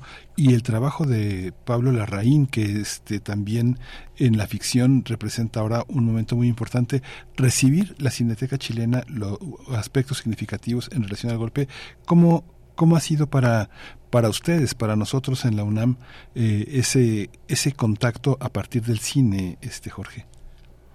Eh, pues ha sido muy, eh, muy favorecedor, eh, la verdad, porque como, como les decía yo hace ratito, bueno, eh, la Filmoteca es puntera en muchísimas de las decisiones en cuanto a, a, y archivos se toman en el en Latinoamérica, ¿no? Eh, algo que se me olvidó platicarles hace rato cuando todo lo encontré de la FIAF es que eh, también Latinoamérica tiene su, su propio como, mini FIAF interno que se llama la CLAIN, que se llama Coordinadora Latinoamericana de Archivo e Imágenes en Movimiento, ¿no? Esta CLAIN, digamos, nos aglutina a todos los archivos eh, latinoamericanos, entre ellos está el chileno. Y también está el chileno, está el, está el dominicano, está el brasileño, están los, eh, algunos argentinos, como el Museo de, Buenos Aires, está muy poca representación centroamericana, pero lo hay, y hay también muchos eh, archivos eh, privados eh, mexicanos y obviamente la Cineteca Nacional, ¿no? con quienes también pues, trabajamos muy de la mano, ¿no? Eh, entre ellos y nosotros resguardamos la memoria histórica del país. Entonces, eh, la verdad es que el, el descubrir este material que, que, que nos dio la, la Cineteca eh, chilena y contrastarlo sobre todo con, con el material que tenemos nosotros ha sido como muy interesante y, y es un material que se, que se relaciona el uno, o sea, que nos relacionamos el uno con el otro. Tan es así que tenemos, ellos resguardan y nosotros resguardamos eh, dos materiales de Álvaro Kovacevic, ¿no? Mm. Este material que fue Chile un desafío, Sí. que nos lo dieron ellos, que es una, una película que es del, del 90, si mal no recuerdo, ¿no? Y también nosotros eh, tenemos el Diálogo de América, que es del 71, digo, perdón, el es del 73, y nosotros tenemos el Diálogo de América del, que es del 71, entonces, esto luego pasa, es, muy común en- con los archivos eh, fílmicos, eh, a veces nos ha, nos ha pasado que, no les puedo decir un título específico, pero cuando empezamos a buscar con, con los archivos hermanos, oiga, ¿no tienen ustedes una copia de tal película, no? Eh, de, la época de cine mexicano que no tuvimos, o se perdió, no? y de pronto nos encontramos con que está perdida esta, esta copia en un acervo eh, privado en Alemania, por decirles algo, ¿no? Que algún coleccionista se la llevó y la dejó ahí, este, alguien la catalogó y nos dice, ah, pues aquí la tenemos, ¿quieres una copia? Pues ahora le va, ¿no? Entonces, digamos, es como muy común esta práctica con los archivos fílmicos, el que a lo mejor nosotros tenemos muchas películas que no son mexicanas, que fueron a dar nuestro acervo por un asunto de donación y viceversa. Hay muchos otros eh, archivos, eh, sobre todo latinoamericanos, ¿no? Que tienen películas mexicanas y que en espacios como estos, cuando cuando les decimos, oiga, vamos a programar eh, eh, 50 aniversario de los golpes de Estado en general, ¿no? De, de, de- Latinoamérica. Y la gente dice, ah, pues nosotros tenemos este material, ¿por qué no se los prestamos? Y así se van vinculando poco a poco. Pues qué, qué interesante, Jorge Martínez. eh, eh, ya, ya tenemos que despedir, pero tampoco se pierdan la, eh, la parte des- destinada a cine y plástica, el programa 1, 2 y 3, si no estoy equivocada, de cine y plástica, desde, eh, bueno, pues eh, como una pintura nos iremos borrando mm, una película de 1987 de Alfredo Robert Díaz, también la creación artística Gironella y la creación artística Cuevas, Rufino, Rufino Tamayo, Siqueiros, Frida Kahlo. Eh, encuentran, encuentran el programa completo en las redes sociales de la Filmoteca de la UNAM eh, y ahí van a encontrar también eh, un, un código QR para pues consultar de manera completa esta programación. Muchas gracias Jorge Martínez Micher por, por esta conversación, subdirector de difusión de la Filmoteca de la UNAM, nuestra querida y bella Filmoteca. Muchas gracias. Gracias a ustedes, eh, queridos. Sí, efectivamente todo va a estar eh, publicado en la página web de la Filmoteca, que es filmoteca.unam.mx, en la página que hicimos, eh, para Arcadia, que es arcadia.filmoteca.unam.mx, y en todas las redes sociales. Eh, estamos en arroba arcadia, arroba filmoteca UNAM, con el hashtag Arcadia UNAM. Recuerden que la entrada es gratuita, las salas de cine están en el Centro Cultural Universitario, pueden llegar por Metrobús, eh, la estación homónima, o por el metro si toman el Pumabús de la línea 3 y la línea 10. Por ahí nos esperamos el ratito del viernes al domingo. Del viernes al domingo va a estar buenísima esta selección, sexta Así es. edición de Arcadia. Muchas gracias. Hasta luego, muchas Hasta gracias. luego. Bonita mañana. Buena mañana para ti también. 9 con 45 minutos. Vamos a. Nos vamos directos ya Sí, a conversar sobre química con el doctor Plinio Sosa. Primer movimiento. Hacemos comunidad con tus postales sonoras. Envíalas a primermovimientounam.gmail.com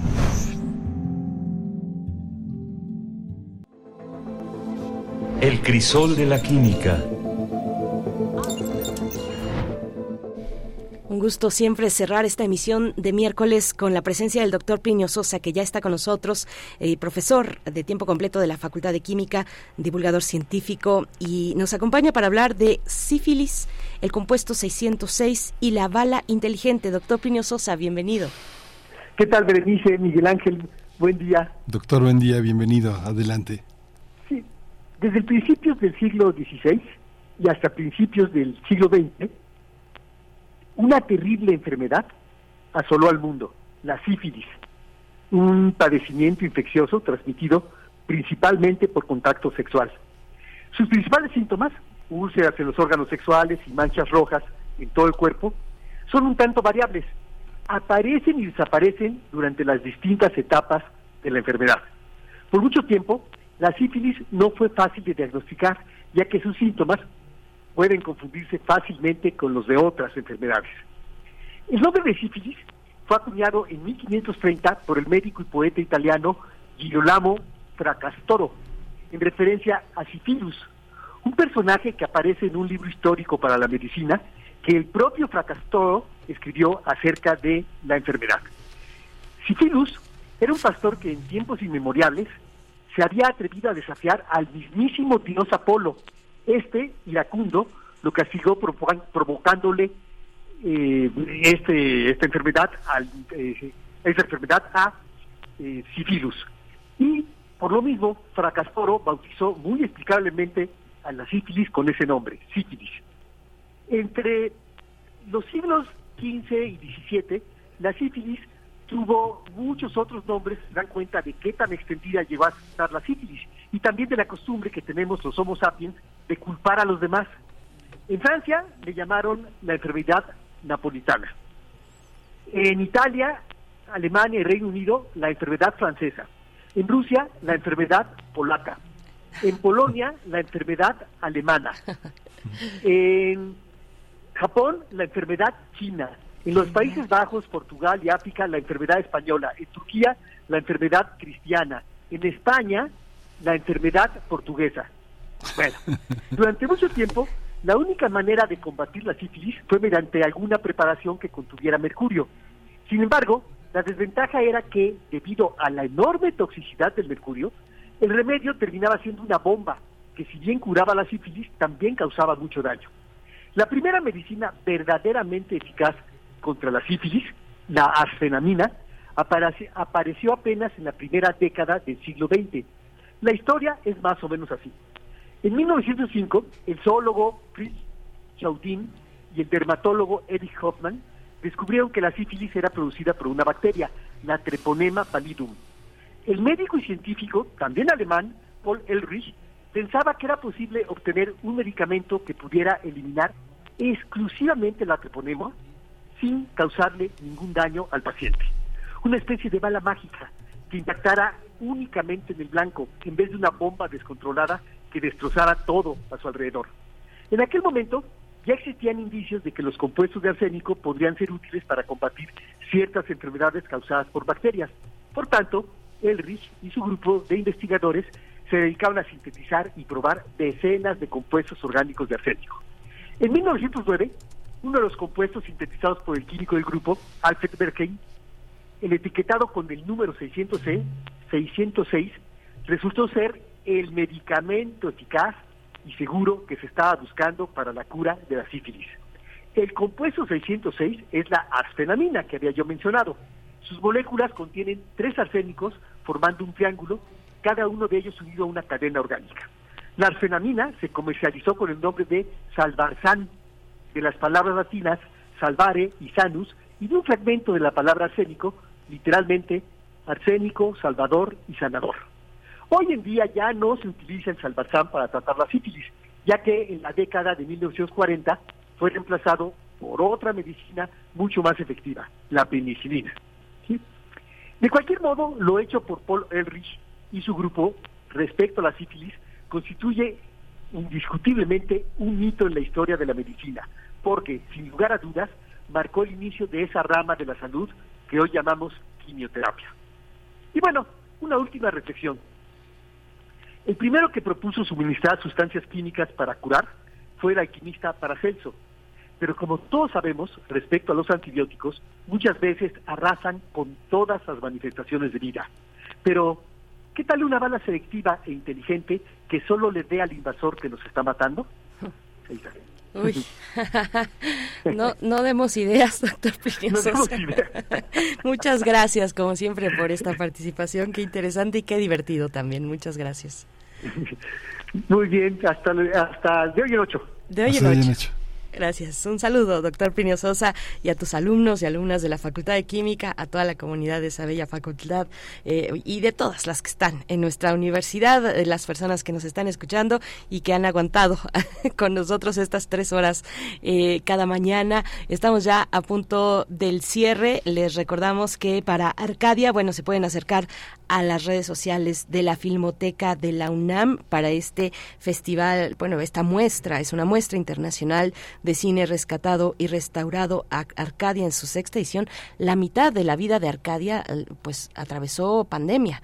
No, no es fácil tampoco sostener eh, sostener eh, con esas con esas adversidades, pero afortunadamente sale avante Arcadia y nos trae posibilidades de volver a emocionarnos o emocionarnos por primera vez con materiales que tal vez ni siquiera sospechamos y que están ahí resguardados bajo el resguardo y la protección también que da la Filmoteca de la UNAM. Acérquense a las redes sociales y al sitio electrónico de la Filmoteca. Eh, participa también la Cátedra Bergman en cine y teatro, eh, Docs MX, el Centro Cultural La Moneda de la Cineteca Nacional de, Chile, la Academia Mexicana de Artes y Ciencias Cinematográficas. Bueno, pues es una conjunción de instituciones comprometidas, de espacios comprometidos con el cine, con la calidad eh, que hay que dar a, a los espectadores, Miguel Ángel. Sí, pues eh, muchas gracias por toda su escucha. Pues Yo estamos ya a punto, a punto, a punto de irnos, pero hay que este, no dejar de estar eh, presentes en